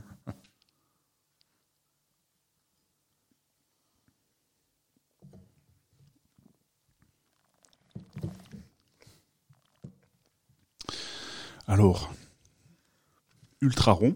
Euh, évidemment, euh, la chaleur de l'alcool euh, Oui, est- bien présente. Euh, tout comme l'autre tout à l'heure, euh, c'est vrai que on a chouïa plus de mousse, mais euh, elle pétille toujours. euh, on, on voit d'ailleurs quand on regarde par le, le dessus du verre aussi que ça, ça, ça pétille toujours aussi. Mhm. C'est vrai que ça. En plus, on, on l'a à, température. euh, Ici, elle a eu le, le temps de, de se réchauffer euh, correctement euh, euh, depuis qu'on a commencé le, le podcast. Et euh, bah, c'est vrai que ouais, l'alcool est, est bien présent, très très long en bouche. Oui, c'est ça. On sent vraiment qu'on garde cette, ce côté alcool par la suite. hein. ouais. Chaleureux. Ça Oui, fait oui, c'est ça. un peu bière de Noël. Ou, Exactement, exactement. Euh, après, la, la température de service doit certainement jouer aussi euh, par rapport à, à notre sensation, euh, parce que bah voilà, euh, frais, j'aimerais peut-être pas ce, ce ressenti. Euh, ça aurait peut-être été euh, péché de la boire à, à 4 degrés. euh, Ah oui, oui, oui, oui, parce on, que on serait passé à côté de plein de choses. voilà, c'est ça. À cette température-là, les molécules, molécules aromatiques restent, restent en solution et ne vont pas justement être dégagées. Donc c'est un sacré. Des bières de dégustation, les boire froides, pour moi, ça reste un, un sacrilège. Ouais, ouais. Mais euh, oui, euh, c'est vrai que les, les, les passionnés, euh, je sais que j'ai j'ai des amis, euh, enfin, je pense à surtout eux, hein, euh, qui apprécient euh, boire Norval euh, régulièrement. S'il va dans un café où il sort l'Orval du frigo, euh, il n'est pas spécialement content. Mais bon, c'est vrai que je peux le comprendre. Après, euh, bah, dans le café, ils n'ont pas spécialement toujours l'opportunité de. Non, voilà, c'est ça. Parce qu'il faudrait, il faudrait un frigo à 12, un frigo Ouais, à c'est ça. 16, un frigo à 17, un frigo à... Bon, alors tout va dans... Soit tout va dans le frigo à 4, soit ça, Ah oui. reste, ça reste euh, à l'extérieur. Mais alors, je préfère une tempérée. Mais oui, c'est vrai, il y a les contraintes. Et puis alors, il y a, il y a les personnes aussi qui qui ne connaissent pas le. le... Enfin, Ouais. pour eux, une bière, ça se boit froid, et que ce soit n'importe quelle bière, ça doit se boire froid. Donc euh, voilà, c'est vrai que je pense qu'il faut pour euh, pour le plus grand nombre, mais 12 à 14 degrés ici pour les trappistes. Ils mentionnent. Ouais. Température de dégustation. ouais. Alors euh, j'ai souvent entendu, euh, et ça ne vaut pas pour tout, toutes les bières, mais c'est vrai qu'il y en a souvent qui disent euh, que ils boivent euh, la bière à la température euh, qui est qui équivaut le, le de- degré d'alcool. Euh, après euh, ça ça ne vaut pas euh, probablement pour tout, mais euh, mais mais voilà, J'ai- souvent entendu entendu cette pseudo règle. Bah, parce que le caractère aromatique, enfin quoique, on pourrait peut-être dire que le caractère aromatique suit le, suit le pourcentage en alcool, mais enfin... Mais par exemple, tout à l'heure, tu parlais euh, de ta compagne euh, qui avait goûté une gauze. Voilà, la gauze, on va pas la boire à 12 degrés. euh, ouais. euh, Enfin voilà. Ouais. Je pense que c'est pas une une règle universelle, mais euh, on n'est pas spécialement dans le faux tout le temps avec euh, Non, c'est ça. avec ce, ce petit détail là. Donc, on revient autour de la euh, à la discussion autour de l'invité, pardon. Euh, la deuxième partie du podcast va être euh, vraiment axée sur euh, le livre et tout ce qui est lié. Euh, je voudrais commencer par te demander d'où est venue l'idée d'écrire Technologie brassicole. Est-ce que c'est de ta propre initiative ou est-ce que ça a été une demande extérieure? Alors, ben justement, c'est une fameuse histoire, ça, puisque moi, quand j'ai fait mes études, hein, il y, a, y a 20 ans, ça ne nous rajeunit pas, on écoutait ce que le prof disait, on notait tout, on n'avait pas de syllabus écrit, on n'avait rien du tout. Oui. Hein, euh, pour trouver des infos, on devait aller en bibliothèque. Il n'y avait pas Internet, ou bien c'était vraiment, c'était vraiment le tout début. Et donc, à cette époque-là, je me dis, mais bon sang, on n'a aucun livre en français, parce qu'il y avait de l'anglais, mais enfin, c'est quand même parfois de, un haut niveau. Il n'y a pas de livre en français de référence. Enfin, quand je dis de référence, hein, ça peut sembler prétentieux, mais en tout cas, il n'y a pas de livre en français qui explique la, la base du procédé de brassage. Donc, je m'étais Ouais. dit, allez, ça, je le garde dans un coin de ma tête. Le jour où j'aurai l'occasion d'écrire un livre sur la brasserie et écrire comme j'aurais voulu le lire, moi, ça. en tant qu'étudiant, je le ferai. Et puis alors, euh, bah maintenant ça date, c'était en 2017, hein, 2016-2017, où euh, les éditions de la province de Liège, qui étaient, qui était une, une société d'édition liée à la province de Liège, forcément, venaient contacter, venaient rencontrer tous les profs de haute école, de, de la haute école de la province de Liège, en disant, ben voilà, on peut vous aider à faire un syllabus, hein, un syllabus avec un look, un look vraiment euh, professionnel. Oui. Et si le sujet euh, est considéré comme pertinent, il peut, il peut être vendu à l'extérieur. Donc pas uniquement pour les étudiants. À la base, c'est le syllabus, hein, c'est Ouais. le syllabus pour les étudiants, mais il peut être euh, vendu à l'extérieur. Bah, Je me dis, bon, c'est maintenant ou jamais. hein. Et donc, euh, bah là, j'ai euh, j'ai rédigé pendant plusieurs mois, hein. lire, relire, repasser pour les pour les coquilles, les fautes d'orthographe, etc. Puis à un moment donné, de toute façon, on ne voit plus rien. hein. Et puis alors, on se dit, bah, tant pis, allez, ça va, on l'envoie, et puis c'est bon. Euh, donc, il y a eu la première édition, qui était quand même euh, pas encore comme je voulais. Donc, rapidement, l'année suivante, enfin, on a attendu l'épuisement, et rapidement, l'année suivante, on a relancé une deuxième édition qui était corrigée. Ju- Justement, je, je, j'en profite pour te poser du coup la, question suivante parce que justement, tu viens de parler de quelques mois. Euh, je te demande combien de temps ça, t'a pris d'écrire le livre et est-ce que tu repars chaque fois d'une euh, d'une page blanche et, c'est quoi les étapes pour euh, pour écrire en, en somme? Donc je pense que ça ça rejoint ce que tu allais ce que tu allais dire.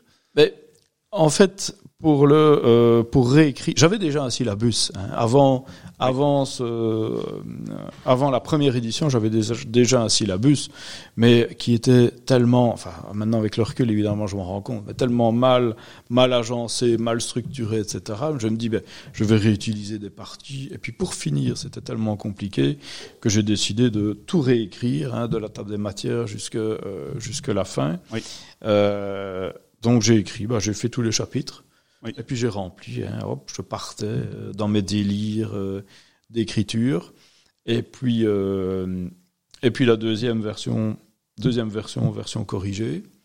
Et puis alors l'année passée, début d'année 2022, bon, les éditions de la province qui me contactent en disant, bah voilà, on est désolé, mais on est dissous.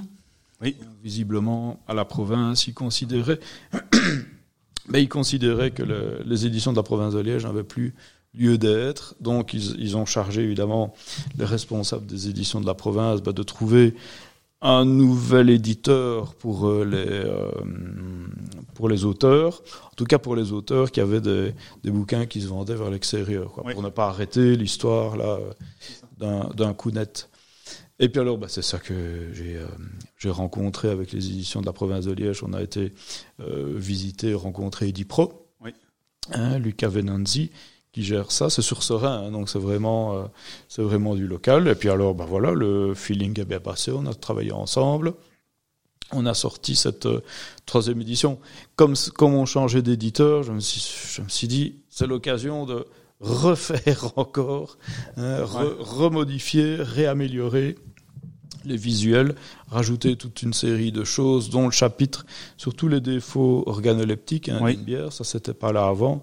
Euh, donc voilà, donc il y a pas mal eu de d'améliorations. Et voilà. Bon, je vais pas le dire. Il y a encore quelques petites coquilles, mais enfin bon, je crois que c'est inévitable. Ouais, je, je pense. inévitable. Euh, on va. T'as t'as déjà répondu à, à certaines choses euh, euh, des, des prochaines questions, mais euh, c'est c'est pas grave. On va on va retourner ça euh, co- correctement. Mais euh, comment est-ce qu'on se documente euh, pour faire euh, ce, ce genre de, de livre, euh, ben, quand même technique, hein, puisque enfin pas quand même, il est, il est technique. Euh, pour ceux qui ont lu le livre, ils pourront évidemment euh, voir toutes les, les sources euh, que tu références Ouais. euh, euh, dans, dans ton bouquin. Est-ce que tu as lu tous les livres que tu mentionnes? Est-ce que tu as lu tous les articles que tu mentionnes? Ah oui, oui. Je ne fais pas Donc- comme les étudiants qui rajoutent des sources, des sources biblios sans aller les lire. Non, évidemment, moi j'ai rien, j'ai rien créé dans ce livre. Oui. Ce que j'ai fait, c'est référen- faire faire un recensement, un état des lieux actuel en termes de connaissances. Et quand il y a des pistes, bah où on- parce qu'il y a encore pas mal de choses évidemment qu'on ne connaît pas en brasserie. Hein. Ah oui. S'il y avait vraiment des, des moments où le- les experts nous disent, ben voilà, il y a plusieurs possibilités, ben, moi je présente la possibilité qui, euh, euh, qui est la plus, euh, comment est-ce que je vais dire ça, euh, acceptée dans le monde brassicole, tout en disant, ben voilà, euh, on verra bien dans cinq ans ce que ça va dire.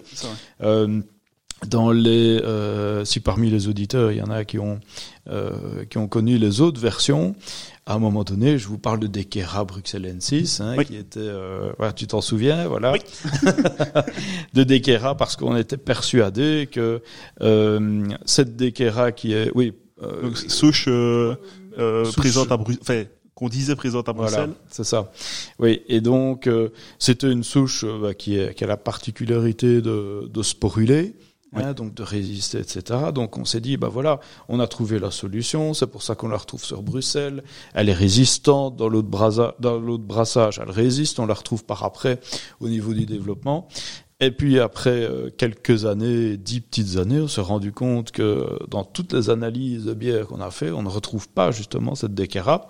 Donc je reviens dans cette troisième édition, je reviens en arrière et je reparle de Brettanomyces, qui est la souche non sporulente, hein, pour ceux qui connaissent un peu le sujet, euh, parce qu'on n'arrive pas, on n'a pas encore mis en évidence euh, la Decara. Et probablement qu'elle probablement qu'elle n'y est pas. Donc c'est bien des Brettanomyces. Donc voilà, c'est toute une toute une euh, euh, comment euh, bah, toutes des informations complémentaires. Hein.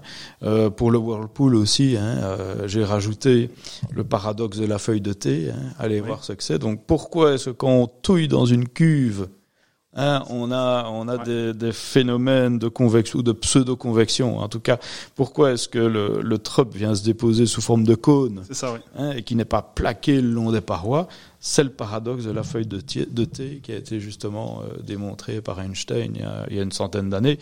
Donc voilà, toutes des petites anecdotes ainsi de brassage, toutes des améliorations. Oui. Euh, voilà, moi je me suis éclaté en tout cas en l'écrivant. Ça c'est sûr. J'espère que en, en, lisant aussi les gens ont, ont apprécié, mais c'est le retour que j'en ai. Et ça c'est, ça fait évidemment euh, plaisir. Hein. Évidemment, oui.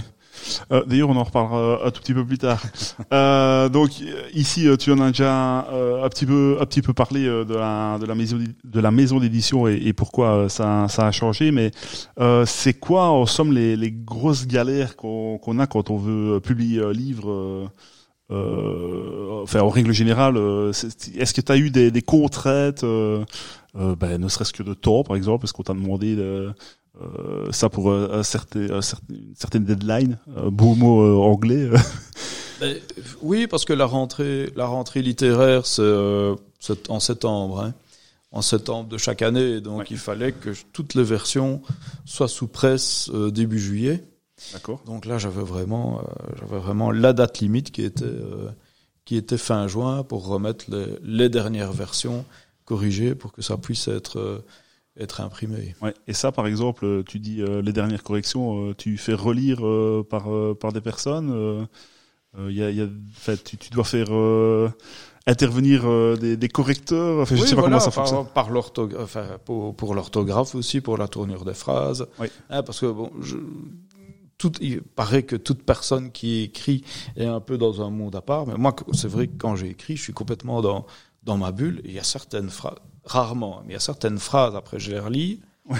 je comprenais pas ce que je voulais dire. ouais. Donc là, je me dis, il doit y avoir un bug. Donc là, je reprenais les choses correctement. Euh, mais sinon, c'est, euh, dès, dès, que j'étais euh, concentré sur le sujet, alors ça partait. Et, et c'est quoi en fait euh, Alors, euh, je vais parler de routine, mais euh, dans, dans, comment est-ce que tu te mets en comment dire Comment comment est-ce que tu te mets dans ta bulle? Enfin, je sais pas. Est-ce que, que tu, tu dois être dans un bureau? Est-ce que tu dois Alors, je pourrais te dire oui. Le seul problème, c'est que la première édition, hein, donc en 2017, oui. c'est l'année où j'ai euh, retapé mon appartement, où j'ai à peu près tout abattu. Hein, où tout a été refait. Bon, alors j'ai pas fait tout moi-même. Hein, on a fait une partie. Euh, j'ai fait une partie avec euh, les entrepreneurs, mais sinon il y avait des, euh, des, hommes de métier qui devaient travailler. Et en l'occurrence, une femme de métier. Je vous raconte l'anecdote. C'est euh, bah, une amie qui qui est peintre. Hein, oui. enfin, comment est-ce qu'on dit? Enfin, son boulot, elle est peintre, hein, et alors elle devait revenir plâtrer, et puis alors après avoir plâtré, évidemment, on doit poncer puis mettre en couleur. Et donc dans mon appartement, qui était complètement euh, délabré, complètement HS, je m'étais fait une sorte de petit bureau avec mon ordi pour pouvoir euh, travailler, et c'était en tout cas pour la mise en couleur au final. Hein, je demande à mon ami qui a un, petit bout de femme, hein, mais fameusement costaud, là, qui euh, qui manie les pinceaux et tout ça pour peindre au plafond. Euh, hein, il faut une, une, fameuse carrure. Et, euh, elle me dit est-ce que je peux mettre un peu de musique? Je dis oui, écoute, pas de problème. là qu'elle met la musique, c'était du art metal ou un truc ainsi. Oh, je me dis c'est pas possible, je vais pas réussir à, à écrire dans ces conditions. Et en fait, je me suis mis devant mon ordi, je me suis mis dans ma bulle, et qu'elle soit là ou pas, hard metal ou, euh, ou peu importe quoi, ça n'a pas changé, j'ai écrit. Donc ça, c'était la, la, petite anecdote. Mais enfin, et tu y es arrivé avec... Euh... Oui, oui, ça, ah, oui. oui. Eh ben, félicitations. Voilà. C'est ça que je dis. Euh, franchement, quand, quand je suis dans, parti dans ma bulle, c'est... Ben, je, parti. je sais pas comment tu fais parce que moi une mouche qui vole je l'entends donc euh, ton livre est paru aussi dans une version suisse euh, oui. qui n'est pas de la même maison, d'édition si je ne me trompe pas. C'est ça. Euh, ton ouvrage est également disponible en e-book pour les oui. amateurs du, du numérique. Oui. Est-ce qu'il y a des adaptations euh, par rapport aux versions ou, ou c'est juste une non, parce que pour, même pour la version suisse, c'est la version ici. Hein, vous verrez que pour nos amis francophones euh, suisses et français, forcément, il y a chaque fois quelques petites remarques ou quelques anecdotes par rapport à la Suisse ou la France, notamment au niveau de la législation. Mais le contenu ne change pas. Oui. Il y a une chose qui change, c'est la couverture. Oui, c'est ça. Voilà. Donc pour la version suisse, c'est une version différente, mais sinon oui. le contenu ne change pas. Et la version e-book, si je me souviens bien, c'est la version belge qui est disponible euh, Yeah. en version e-book. Ouais, il y a juste une chose qui, enfin, c'est complètement euh, anecdotique, mais euh, il y a juste une chose qui m'a euh, sauté aux yeux dans la version e-book, c'est que toutes les références sont à la fin du, du chapitre.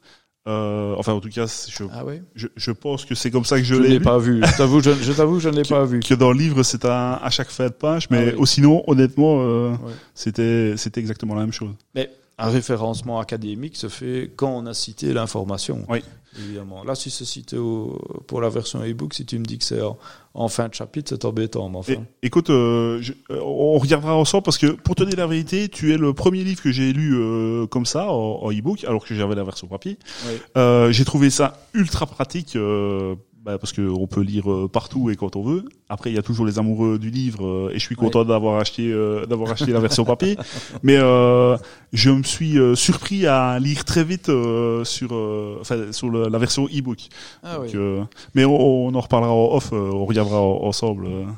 Mais tu vois, par exemple, si on a le temps, juste une anecdote par rapport aux e-books, euh, pour remettre ici la version à jour, la troisième édition, euh, Sonia Collin de euh, l'UCL venait de, ressort- venait de sortir hein, en juin euh, le traité de brasserie, hein, Oui. qui est une remise à jour du, euh, du, du mythe ou de la Bible du brasseur, qui est euh, cours de brasserie de Jean de Clercq.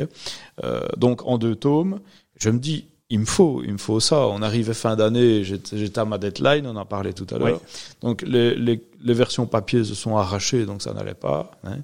Euh, j'ai commandé les deux versions e-book. Euh, j'ai fait toutes les, euh, toutes les informations sont sur base de l'e-book. Mais le problème, c'est que je n'ai jamais su sauvegarder l'e-book sur mon, euh, Ah oui. sur mon ordi. Et puis j'ai trouvé que c'était vraiment pas pratique. Moi, je ne suis pas un fan de l'e-book. Je préfère la version papier. En, en fait, ce qu'il y a, c'est que alors euh, ton, ton livre euh, est bien est bien fait parce que ergonomiquement parlant, il est facile à, à tenir, par exemple. Mais euh, quand tu parles de classique, euh, j'ai en tête euh, les saveurs gastronomiques de, de la bière. Euh, c'est une pénitence pour euh, tenir euh, cette brique de 600 pages. Oui. Et, et ça, malheureusement, je l'ai jamais trouvé euh, en version e-book. Et je, je pense que ce serait vachement plus agréable de, de pouvoir le lire euh, euh, comme ça. Euh, Mais voilà, euh, ton livre est beaucoup plus accessible en termes de... enfin, pour, pour le, le tenir, en tout cas, euh, c'est c'est vachement plus simple. Et, et l'avantage de l'e-book, c'est que ben, quand on l'a dans sa tablette ou son GSM, quand on l'emporte, on- enfin, je veux dire, on l'a toujours avec, avec soi. Que c'est vrai que le livre, je ne le prends pas spécialement toujours avec moi. Mais, mais voilà, j'ai les, les, les deux versions et, et je me suis surpris à, à aimer la, la version numérique en tout cas. Ah oui. euh, Mais il y avait une demande aussi du Québec. ça, ouais. Contrairement à ce qu'on pourrait croire, tous les Québécois ne sont pas euh, comment, euh, anglophones. Ouais, En tout cas, ne, parlent, ne maîtrisent pas l'anglais. Donc, ils étaient demandeurs aussi d'avoir une version euh, en français. Mais alors, oui, euh, quand je faisais la vente, parce qu'à un moment donné, je, f- je, je faisais aussi la vente euh, de, de mon bouquin, euh, le problème, c'est que il y avait 30 euros de frais de port Oui, pour ça. un livre qui en coûtait 20, quoi. Ah. Donc il y a, y a que un, un Suisse et un Québécois qui a voulu absolument, qui ont voulu absolument avoir une version, mais sinon les autres disaient bon, on va attendre, Ah oui. on va attendre la version e-book. Mais alors la version e-book est quand même sortie ici, Euh, donc voilà, c'est bien, c'est bien. Ouais, je pense que ça, cha- chaque, chaque euh, édition a son, son public. euh. Voilà.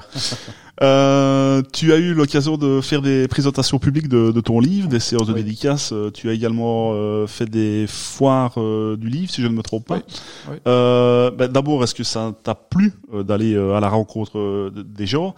Et quand tu les as rencontrés, euh, c'est c'est quoi le profil des lecteurs euh, de technologie brassicole? C'est c'est destiné à qui? Alors, c'est destiné, ben, euh, comme on en parlait tout à l'heure, c'est d'abord un syllabus pour mes étudiants. Et donc, j'en ai profité aussi pour l'adapter pour le, euh, comment, les, les microbrasseurs de, de Villers-Bouillet, parce que c'est aussi le syllabus. Hein, donc, euh, les étudiants ont ça comme, sylla- comme syllabus. Ben, évidemment, je vais moins dans les détails à Villers, en IFA PME, qu'avec mes étudiants deuxième bac euh, en, en bac agro. Mais sinon, le syllabus reste le même. Donc, c'est d'abord, c'est d'abord les étudiants et puis toute personne bah, qui n'a peut-être pas de notion de, de science, mais qui veut en apprendre plus sur le process de, sur le process de brassage. Donc c'est pas destiné, euh, je vais dire, à des personnes qui maîtrisent, qui maîtrisent le, le process, qui euh, qui connaissent les sciences ou qui, enfin, qui connaissent le, euh, la chimie, la biochimie, etc. C'est vraiment rendre abordable. En tout cas, j'espère. Hein, J'ai fait ça de manière euh, euh, humble. Hein, je veux dire, c'est pas par prétention que je dis ça, mais c'est rendre accessible. Mais, une technologie qui peut parfois, enfin, c'est de la chimie, hein, c'est de la chimie, c'est de la physique, c'est de la physico-chimie forcément, et donc euh, bah, il faut des notions, il faut certaines notions. Est-ce que, tu, est-ce que tu as dans les salons, pardon, je t'interromps, euh, est-ce que tu as dans les salons des entre guillemets, c'est pas péjoratif ce que je vais dire, mais des monsieur tout le monde euh, ou des madame tout le monde qui sont venus te trouver en disant je m'intéressais pas spécialement au, monde de la bière et, et j'ai lu ça j'ai l'impression qu'il faut quand même euh, être euh, un tout petit peu euh, intéressé par le sujet, évidemment. En, à la foire du livre, etc. Non, non. Dans les salons, euh, dans les salons, il n'y a pas de personnes qui ne sont venues me dire, euh, bah voilà, j'ai découvert votre livre, etc. Par contre, dans les étudiants, que ce soit des étudiants de Villers, des étudiants en Zito, un peu moins peut-être en Zito, mais en tout cas, euh, ou des étudiants de bachelier ici à la haute école, euh, là, par contre, j'ai parfois, et même aux portes ouvertes, à des gens qui viennent en disant, ben voilà, oui, nous, euh, mon fils a lu euh, Techno Brassicole, il veut, il veut faire la brasserie, etc. Donc, il y a un retour par rapport à ça. Dans les foires du livre, foire du livre à Bruxelles, c'est quand même très littéraire, mais pas littéraire scientifique, plutôt littéraire euh, ça. Au, sens, au sens pur. Hein. Oui. Donc, typiquement, quand même, clairement orienté sur, euh, sur les élèves, comme c'était le projet à la base. Oui, voilà, c'est ça. Quelqu'un, en tout cas, qui veut, qui veut en apprendre plus euh, et qui veut faire l'effort d'en apprendre plus sur le process de fabrication. Oui, c'est bien ça. Euh, tu en as un petit peu déjà parlé euh, tout à l'heure, mais on, sait que le monde brassicole évolue en permanence. Ben, est-ce qu'il y aura une édition 4 du, de technologie brassicole? Alors, ce qui a, c'est tellement tentant. Comme on dit au Québec, tabarnak, c'est tellement tentant, calice. Et ce qu'il y a, en fait, il faut pas que je tombe justement dans ce travers-là, puisque j'augmente, hein, j'augmente le, le, livre hein, entre la version 1, enfin, entre l'édition 1 et la troisième édition ici. J'ai déjà fameusement augmenté les quantités. J'ai pas envie de me retrouver avec une brique. Oui. Tu vois ce que je veux dire? Donc, je veux, je vais essayer de me limiter améliorer encore, il y a des choses à améliorer. Hein. Et puis alors, ben, il y aura dans quelques années une remise à jour, parce que oui, tout ce que j'avance ici au niveau du livre, ben, ça ne peut pas rester fixé pendant 15 ou 20 ans. Euh, donc remettre à jour toutes les infos, vérifier ce que je dis, euh, ce que je dis est toujours d'actualité, oui. Maintenant, au niveau contenu, je ne pense pas. J'ai envie, mais il ne faut pas, il faut pas, il faut pas parce que sinon on va perdre justement le sens du livre qui est de, de s'adresser à, personne, enfin, à des personnes qui sont, euh, ben, je veux dire, des personnes lambda qui, qui commencent à brasser et qui veulent peut-être euh, en apprendre plus sur le sur le process. Oui. Euh, alors ça, je te le dis d'office, c'est une pour me faire plaisir à moi. Euh, pourrait-on voir un jour, éventuellement, un livre de Nicolas Imbrecht sur un sujet plus ciblé encore, comme par exemple les joies de la fermentation, euh, donc quelque chose de beaucoup plus ciblé, ou alors peut-être, et c'est là que je me suis fait le, le petit le petit kiff, euh, un autre sujet, euh, je ne sais pas, peut-être euh, un recueil de, de, dilemmes et compromis, par exemple. et ça c'était pour je la. Je pensais que tu allais me parler de Rochefort. Non non non non non, de compromis, de compromis. Moi ça m'a marqué les compromis. non mais est-ce que, non, plus sérieusement, est-ce que tu tu pourrais éventuellement un jour aller ben, plus en profondeur euh, et, et, pas spécialement euh, euh, par rapport aux, rééditions comme on vient de le dire puisque c'est pas ton souhait mais voilà des, des, choses plus approfondies ou peut-être même je ne sais pas moi sur des, des matières premières justement ou enfin que sais-je. Mhm. alors ben, pour répondre à ta question c'est c'est facile. Je me considère oui comme ingénieur brasseur mais généraliste Hein, comme un médecin généraliste. C'est-à-dire que bon, bah, il y a le généraliste et puis alors, bah, il y a le, le, spécialiste pour les différentes, pour les différents points hein, qui peuvent être euh, développés. Donc là, je me considère avoir trouvé ma place en tant que généraliste. Oui. Hein, et s'il faut bah, des infos complémentaires, sur les houblons, eh ben, il faut aller euh, voir, il y a des ingénieurs brasseurs qui sont spécialisés en houblon, qui sont spécialisés en malt, qui sont spécialisés en défaut de fermentation, etc., etc. Donc voilà, moi j'aime bien ce côté généraliste, pédagogique, Oui. parce que bon, je suis quand même, euh, je suis quand même prof à la base, effectivement, et euh, euh, je crois que ça se ressent aussi au niveau du livre, en tout cas j'espère. Donc c'est donner aux gens l'envie, hein, l'envie d'en apprendre plus par rapport, par rapport au syllabus. Voilà. Bah ok. Est-ce que tu as euh, des choses que tu voudrais évoquer en plus sur le livre? Sur le livre.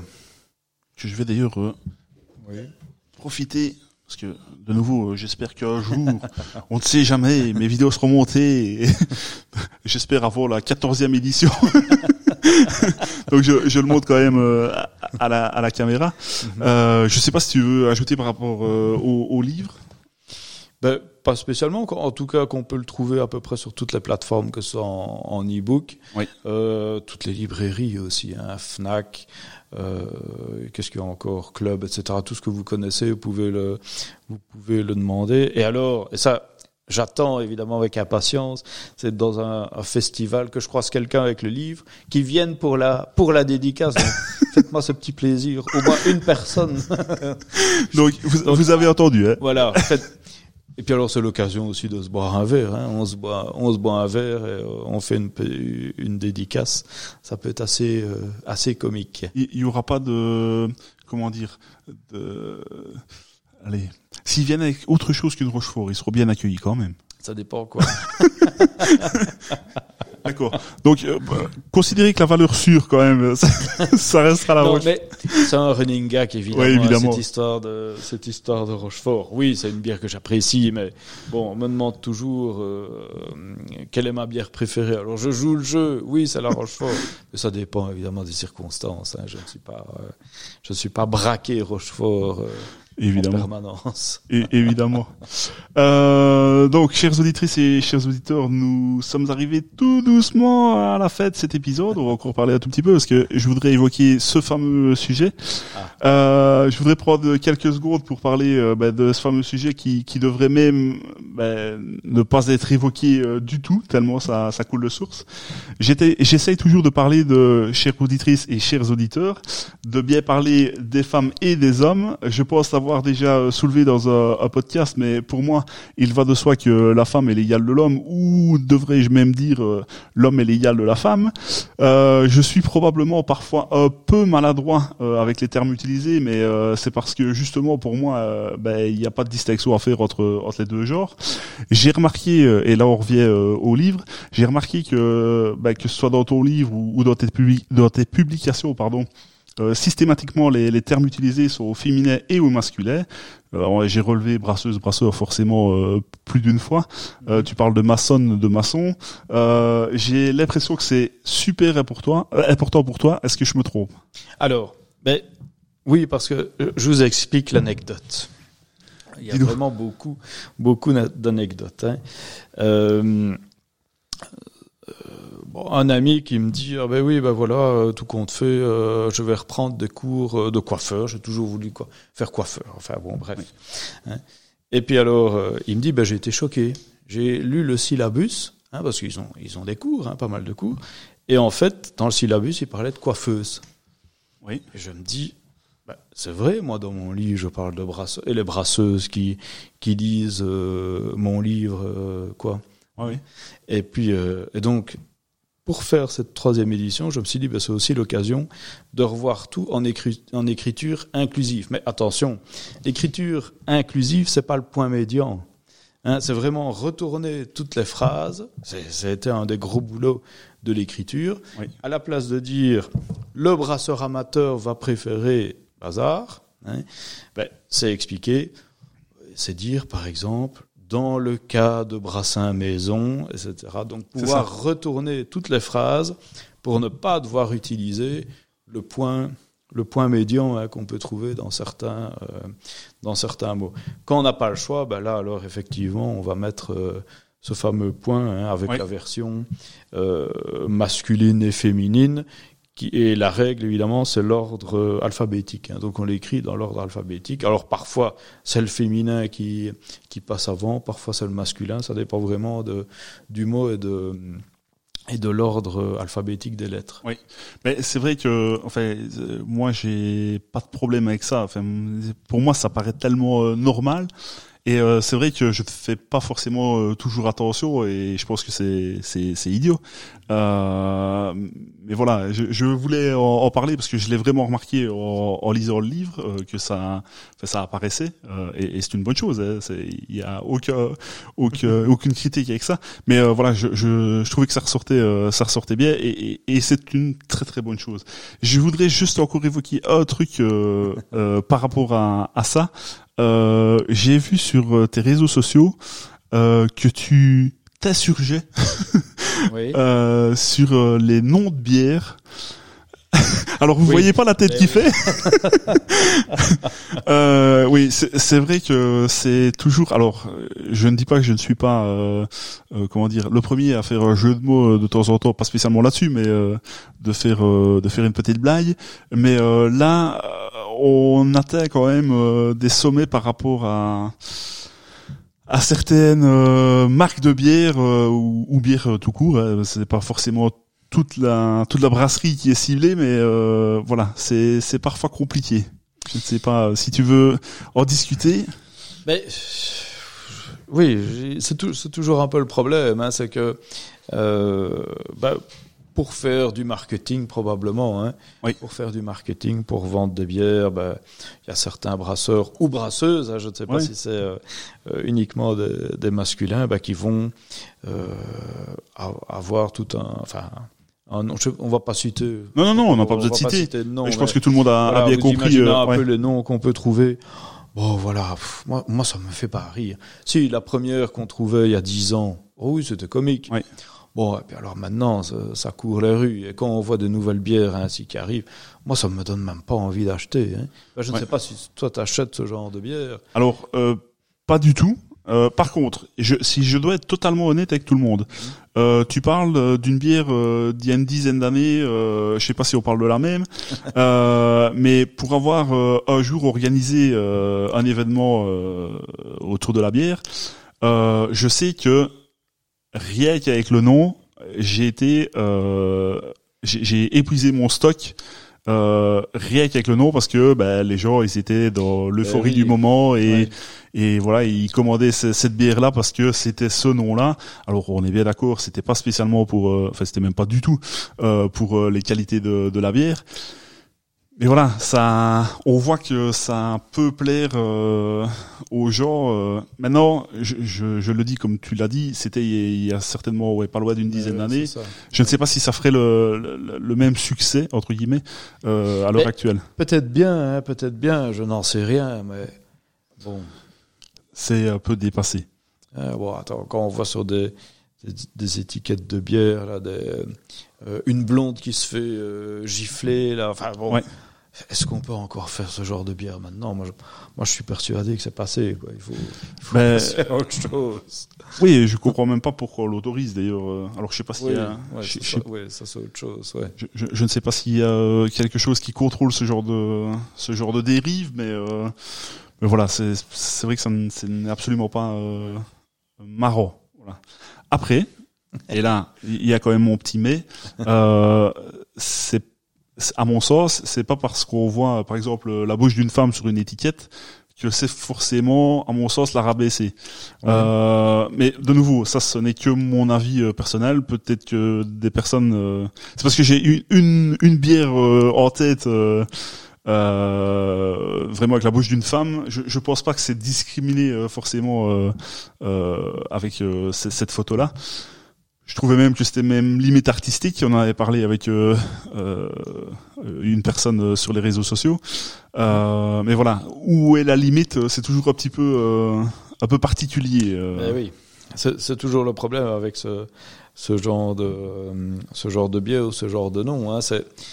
Oui, c'est comique, mais Où est-ce que s'arrête le Oui, ici, l'humour oui, celle dont je parle, c'était pas du tout hu- humoristique. C'était vraiment, je te dis, Ah oui, artistique. ouais, ouais. Euh, je te montrerai la photo en off.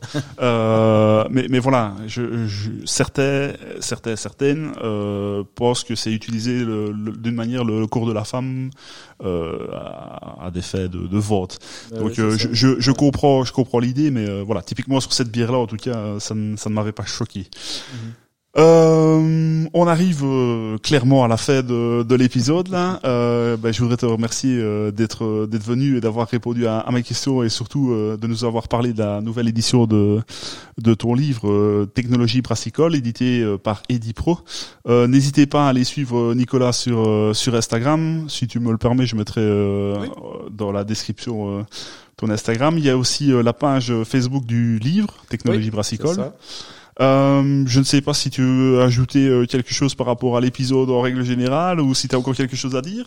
Ah ben moi je me suis très bien amusé en tout cas merci bien pour l'invitation. Moi de même, ça fait plaisir. euh, et ben, on ne sait jamais euh, s'il y a un, un autre ouvrage ou, ou une autre actualité. Euh, t'es, le bienvenu pour revenir pour discuter avec grand plaisir en tout cas. Eh ben merci bien. Euh, vous pouvez évidemment vous abonner aux différents réseaux sociaux de, de la bière patrie. Euh, je vous remercie de nous avoir écoutés et j'espère à très bientôt tout le monde. Et surtout, rappelez-vous, on est tous sous le même drapeau, celui de la bière patrie. Santé